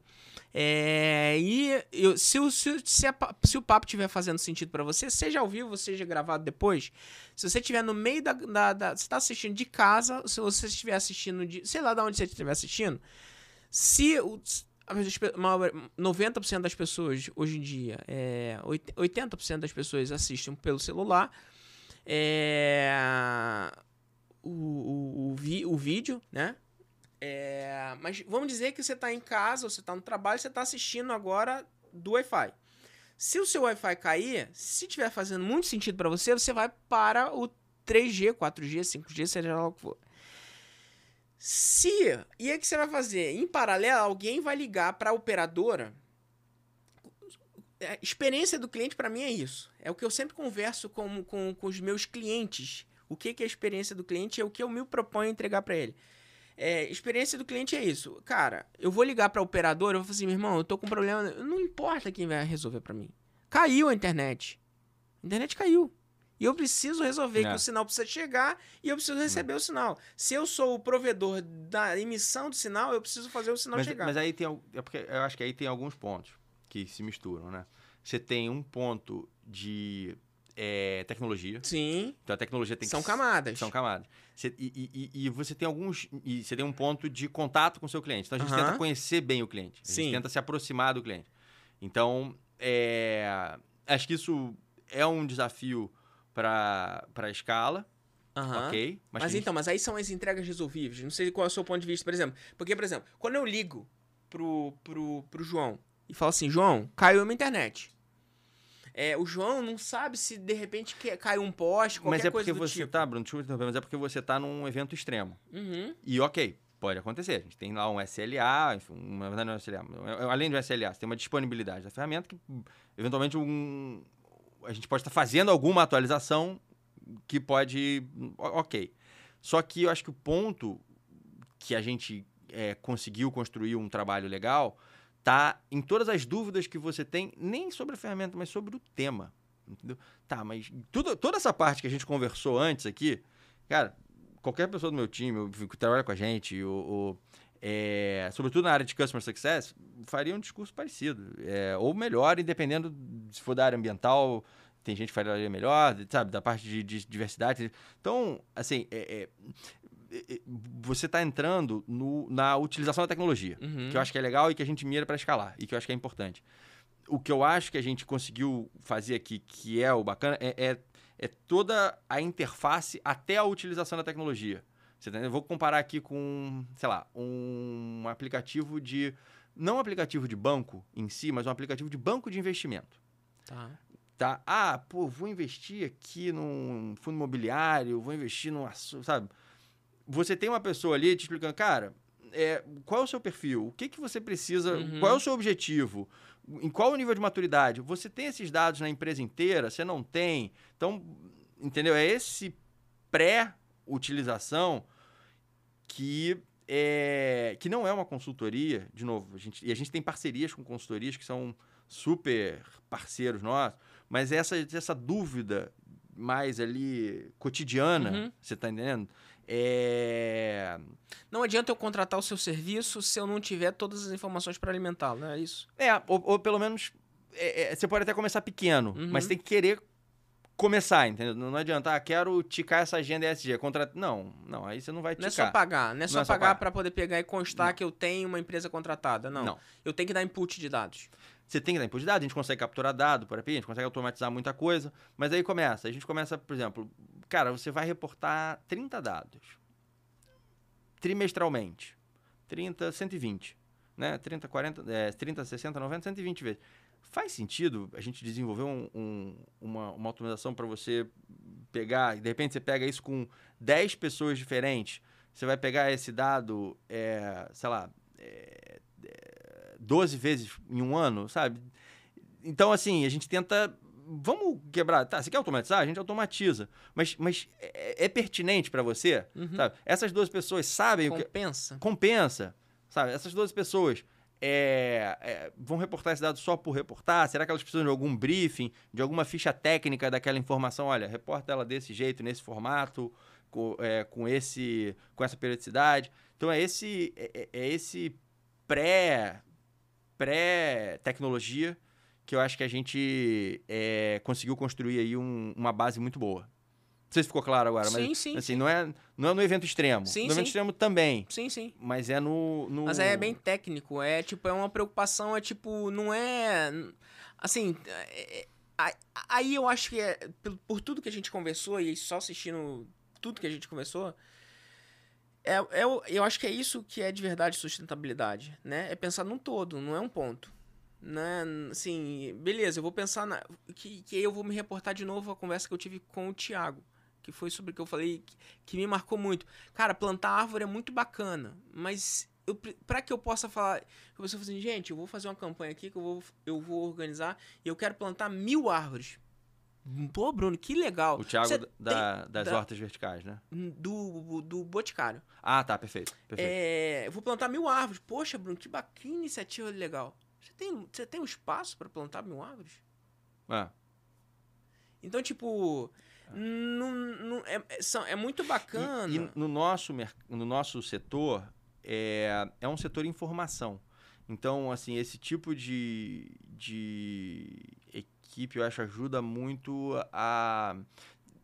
Tem empresas que, que a gente aprende com elas, que estão na nossa frente e, e, ok, porque o mercado é informação, então a heterogeneidade entre os nossos clientes é, é, é fato, assim. É, mas a gente consegue entregar uma, uma, um nível bastante legal, assim, é, é, sobretudo aonde tem um gap de informação, aonde tem uma necessidade de, de da pessoa tirar dúvidas, da pessoa entender, ou de, enfim, de um, de um de uma qualificação ali no, no suporte, sabe? Que então, é... assim, vamos lá, me ajuda você que do, domina a, o, tema. Se eu tivesse que fazer uma campanha aqui no Didático Cash, eu, eu, eu, tô, eu tô planejando para o meu episódio 100 é, fazer uma, uma campanha e convidar a participar, sobre, principalmente, primeiro, as pessoas que pa passaram por aqui, é, para serem os, os, os, pelo menos os difusores maiores da, da informação. É, se eu tivesse que fazer uma campanha sobre voltar à sustentabilidade, é, eu quero, eu quero, tem, tem, tem duas, dois pontos. Sustentabilidade está me brotando agora pela toda a conversa que a gente fez aqui. Um ponto é, eu quero fazer um grande, um, um, uma grande arrecadação porque eu já tive pessoas aqui extremamente potentes que eu acredito que eu posso junto é, fazer um, uma campanha de mobilização de arrecadação de alimentos, fraldas e tal, dos mais diversos pontos. Mas quero fazer uma campanha também sobre sustentabilidade. É, com tudo que a gente conversou aqui, eu talvez, ao invés de pegar assim, gente, vamos fazer uma campanha que eu quero, eu quero plantar 10 mil árvores seria muito mais. Eu acho que eu seria muito mais útil fazendo uma. Eu, eu contribuindo, talvez, em. Vamos criar uma série. Vamos criar um curso. Sei lá. Vamos criar uma. Uma pauta de educação que aponte que a sua empresa, querido, a você que está nos assistindo é, ou nos ouvindo, é, ao invés de pegar e se preocupar em árvore, se preocupa também com a árvore. Mas se você pegar e equilibrar é, os cargos na sua empresa, ou se você der mais. É, se você abrir os seus olhos para mulheres, para pessoas de, de, de, de, outro gênero, enfim. Pra, pra, né? Enfim, eu posso estar me expressando errado Não. aqui, mas é, se abrir a sua mente para os eixos que você colocou são 17 ou 19? 17. 17 eixos que é. a gente tem no ESG, na pauta de ESG, é. Desenvolvimento sustentável. Desenvolvimento sustentável. Eu posso estar muito mais útil do que. Tem muito, tem muito mais empresas, negócios, organizações falando sobre plantar árvores e vão ser muito mais eficazes do que eu que não tem nem local para plantar árvore, nem sem o destino para plantar as árvores. E uma pauta de e uma, uma matéria, um curso, seja lá o que for, um curso gratuito, é. pauta, um podcast, série de debates, seja lá o que for, que eu, que eu ceda a minha infraestrutura, infraestrutura para poder pegar e levar a educação e conhecimento, seria muito mais adequado. Então, assim, no final de tudo, a educação é o que movimenta. É a cabeça das pessoas para que elas possam conhecer de que forma que elas podem ser úteis. Que acho que foi, no início foi o que fez e que ressignificou talvez a sua vida quando você sai da PUC e vai uhum. para Timor-Leste e, vem, e, e, constrói uma carreira que, putz, hoje em dia faz muito mais sentido. Acho que quando eu te fiz a pergunta sobre assistencialismo e, e sustentabilidade, eu fiz no, mais no sentido de é, eu acho que, sobretudo, minha, minha visão do que a gente está começando aqui, tá? É, que para mim foi uma, foi, uma, foi uma resposta muito impactante que você me deu. Toma aqui 3 mil dólares para a pessoa que está lá para comprar casa. É, a gente vai fazer de tudo para fiscalizar. Mas teve gente que pegou os 3 mil dólares e comprou um táxi. Porque essa pessoa acreditou que, cara, eu vou comprar um táxi, eu posso fazer cinco. É, se ela vai fazer os cinco ou não, cara, cada um tem que ter a sua autorresponsabilidade também. Mas é, você fez a sua parte, quem doou fez a parte dela, a ONU fez a parte dela, todas as camadas fizeram a parte dela, inclusive quem pegou o dinheiro. Tem que ser responsável por saber que eu peguei 3 mil dólares que essa pessoa aqui poderia construir a casa dela e eu ocupei o lugar dela. É responsabilidade também eu pegar o recurso. É... eu acho que isso é, tipo, até que ponto que o assistencialismo é do jeito que a gente vê por aí, que tipo é só ajudar as pessoas a sempre serem dependentes de nós e não, é, não é, serem é, é, uma agenda autossustentáveis. É uma agenda complexa. E, e eu tô lembrando agora uma, de uma na época que eu estava no mestrado, tinha uma coisa muito muito interessante assim, que é, você teve uma uma redução aí em níveis globais de pobreza sobretudo ali, acho 2000, 2010, ali 90 e 95, mas o global. E, e aí a ONU usava um pouco isso, algumas instituições usavam isso como, é, como se a agenda de redução, ah, sobretudo extrema, extrema pobreza, né, tivesse atingido os objetivos tal, em, em, algumas, em, alguns, em alguns indicadores específicos. Agora, muito do que se alcançou em termos de redução de, de pobreza no mundo, né? É, é, vinha da, do desenvolvimento econômico, sobretudo China, subiu a renda média brutalmente, e, enfim, outros países dos BRICS e tal. Então, assim, é, é eu acho que trazendo um pouco para o ambiente corporativo, né? Quer dizer, não está claro hoje responsabilidade social, responsabilidade com o ambiente, com os stakeholders, etc., com, que foi uma agenda ali muito anos 90, 2000, e ainda é uma agenda ativa, mas como que ela se encaixa é, com, com esse com essa ascensão do desenvolvimento sustentável que está entrando nas empresas, né? E que, e que vai entrar cada vez mais, né? E capitalismo de stakeholders, etc. Então, é, é, às vezes você estava falando, eu estava pensando, pô, a gente atinge objetivos, mas por caminhos que a gente não, é, não, não, se antecipa. O importante é que estamos mirando na mesma direção, estejamos, estejamos é, não, enfim, estejamos é, caminhando, né, olhando para a mesma direção. E aí, voltando para o início da conversa, de fato, a, a ONU construiu, já está no segundo ciclo da agenda, os Objetivos de Desenvolvimento do Milênio, 2015 e agora os, os Objetivos de Desenvolvimento Sustentável, 2015 2030. E de 2030 a 2050, não sei qual é o próximo recorte de tempo, mas vai ter um novo grupo, enfim, com toda a política envolvida, com todas as discussões, mas que ajudam a canalizar os esforços, a orientar, a criar os, os caminhos para atingir uma Cara, se, se, se, se um país vai atingir isso através de, de desenvolvimento econômico, sabe, ou através de privatização, enfim, acho que é bem genérico, né? Um pouco etéreo. Mas as maneiras como é, esses caminhos, óbvio, dentro de meios lícitos, né? Mas vai, vai atingir. Aí também já começa a política local, já começa as coisas. Mas o importante é, temos problemas que são comuns. Entendeu? É, as religiões olham para isso. Tipo, vou abrir um mega parênteses aqui, mas a, a religião católica está olhando hoje para a questão ambiental de maneira bem importante.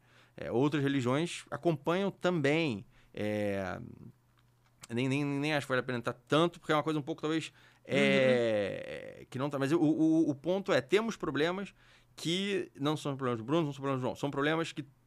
De todos. De todos. Você tá entendendo? E aí, qual é o papel, então, que as empresas podem ter em. É, é, é combater, vai, esses problemas, né? E de encontro a esses problemas.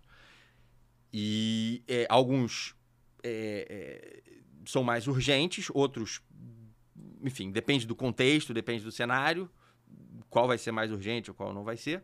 Agora, é, eu, eu, acho que o fato é, não dá para a gente deixar só para o governo, uhum. sabe? Ah, é, ah, não, então tem aqui uma legislação, ou vamos, o governo tinha que entregar isso, etc. Não, é, é, a gente tem que fazer a nossa parte, tem que se engajar e e acho que ver é, as empresas cada vez mais se engajando é muito bacana também. É, é acho que tem um processo aí que tá que para mim está começando, assim. Acho que é o início de um de um de uma agenda que vai perdurar aí o, o as próximas décadas. Bom, o, o meu ponto sempre é o governo sempre é o meu. Eu sou o governo. Eu sou o principal governante, porque sou eu que, inclusive, é, é, vou escolher os próximos governantes. Então, eu preciso me governar bem para que eu possa influenciar os meus filhos, são três, para que eu possa influenciar meus colaboradores, são alguns, é, para que eu possa influenciar as pessoas que eu, que eu de alguma forma, é não mudar. Influenciar não é mudar a sua cabeça, não é mudar o seu pensamento. É de alguma forma deixar alguma coisa, receber alguma coisa, é influenciar a audiência que a gente acaba tendo. Influenciar. É, bom, a gente tá com uma hora, quase duas horas de episódio. Caramba, que legal. Que bacana. Passou rápido. É, pois é, passou rápido que a conversa tá muito boa. Eu vou te fazer uma, uma, uma última pergunta e já, bom, fica um convite para uma próxima, porque a conversa foi muito boa, muito bacana e acho que, que tem também. muito, muito assunto ainda que, que a gente poderia desdobrar. É, para você, o que, que é empreender empreender sustentavelmente com propósito? Eu adaptei a minha pergunta clássica para com a sustentabilidade. O que, que, seria empreender? Você é um empreendedor, montou os seus. Ser empreendedor da vida, sobretudo. É, o que, que seria para você empreender sustentavelmente com propósito? São palavras que acho que estão extremamente ligadas, é, que todas elas precisam de uma atenção nossa como pai. Você vai ser só, Vem só, em dezembro. Dezembro. Então tá pertinho. Então, é, você, você vai ver aí, bom, acabamos de nos conhecer, foi uma foi um grato, foi um grato, foi uma grata é, foi um grato encontro que a, que a vida me proporcionou. Oh, é, eu tenho certeza que ser pai vai, vai ressignificar muito é, a sua vida. É, eu costumo dizer para sempre quando eu posso. Ser pai, para mim, é, é o meu maior empreendimento de todos, porque você tem que se renovar todos os dias. É, é um desafio, é uma alegria, é, um, é uma busca. Eu, depois de, de Eu tenho um filho de 18 anos, eu tenho um filho ah. de, de 14 anos. Um vai, ele vai, o de 18 vai fazer 19, o de, 15, de 14 vai fazer 15, e tem uma de um ano e, que vai fazer dois anos agora, domingo. É, quando eu achava que, bom, os dois já são suficientes, são dois meninos, os dois são suficientes, a vida me presenteou com uma menininha que, acho que presenteou o Bruno, Legal. presenteou os meus filhos, é, a minha esposa, naturalmente, enfim, ela. E, e, trouxe toda uma magia. Isso, esse é o maior empre, empreendimento de todos e a sustentabilidade, eu acho que, pô, mas onde a sustentabilidade está aí? Cara, ela tá porque a, a, sustentabilidade é uma, é uma responsabilidade minha. Porque se eu não tiver olhos e ouvidos atentos, eu não cuido da vida da minha filha aos 20 anos dela. Se eu não fizer um negócio, algo agora, a minha filha não vai ter a oportunidade de tentar fazer alguma coisa quando ela tiver a oportunidade porque ela só vai ter a oportunidade de tentar fazer alguma coisa efetivamente quando ela estiver na idade do meu filho de 18, talvez. Porque aí ela já está equilibrada emocionalmente, financeiramente, ou podendo efetivamente fazer alguma coisa, mas é responsabilidade minha agora preparar esse caminho. É, então, eu acho que sustentabilidade está em todos os setores e os, os, elementos da nossa vida. Então, é, para fechar, é, eu deixaria essa pergunta. Você que é empreendedor, empreendedor nativo de verdade, é, empreendedor da vida por ter feito tantas abdicações da sua vida, é, ter estudado essa, essa, essa pauta tão importante na, no, na nossa vida, e por ser pai. É, e por estar numa empresa que, bom, não conheço a fundo ela, mas é, alguns elementos, e repito aqui, as minhas perguntas são bem prolixas e talvez muito extensas, mas é, é muito interessante você pegar e. Propósito, as pessoas falam de propósito. Não, eu tenho propósito na vida, cara. É, todos os colaboradores da empresa terem o mesmo engajamento, isso é muito forte. É, só os seus clientes podem, talvez, responderem isso é, de, hoje em dia. Né? Eu estou falando aqui, eu estou reproduzindo uma pauta da nossa conversa é, e acreditando na nossa conversa. Mas os seus clientes têm propriedades e o crescimento da sua empresa, da, da, da, da Planet, ele fala por si só. Nenhuma, nenhuma corporação, nenhum, nenhuma, nenhum, nenhuma companhia, nenhum CNPJ, nenhuma empresa, nenhuma startup cresce por osmose, tem que ter alguma coisa. E eu acho que esse conjunto de coisas, e, e agora eu finalizo, esse conjunto de coisas para mim representa propósito. É, então, bom, sem querer te influenciar na, na resposta, o que, que seria empreender, de, empreender sustentavelmente com propósito? É. é. eu acho que não é uma pergunta fácil encontrar palavras assim que definam, mas assim, primeiro de tudo, eu acho que entender a dor do seu cliente, né? Entender e do seu cliente e do seu consumidor, né? Entender ali quem quem é que paga a conta e quem é que utiliza o seu serviço, né? Então acho que ou o seu produto, enfim, entender perfil de cada de cada um, cada uma. É, então entender bem a dor, aonde que você aporta valor e como que você pode é, entregar mais do que o cliente espera. A gente vende uma ferramenta, mas a gente entrega mais.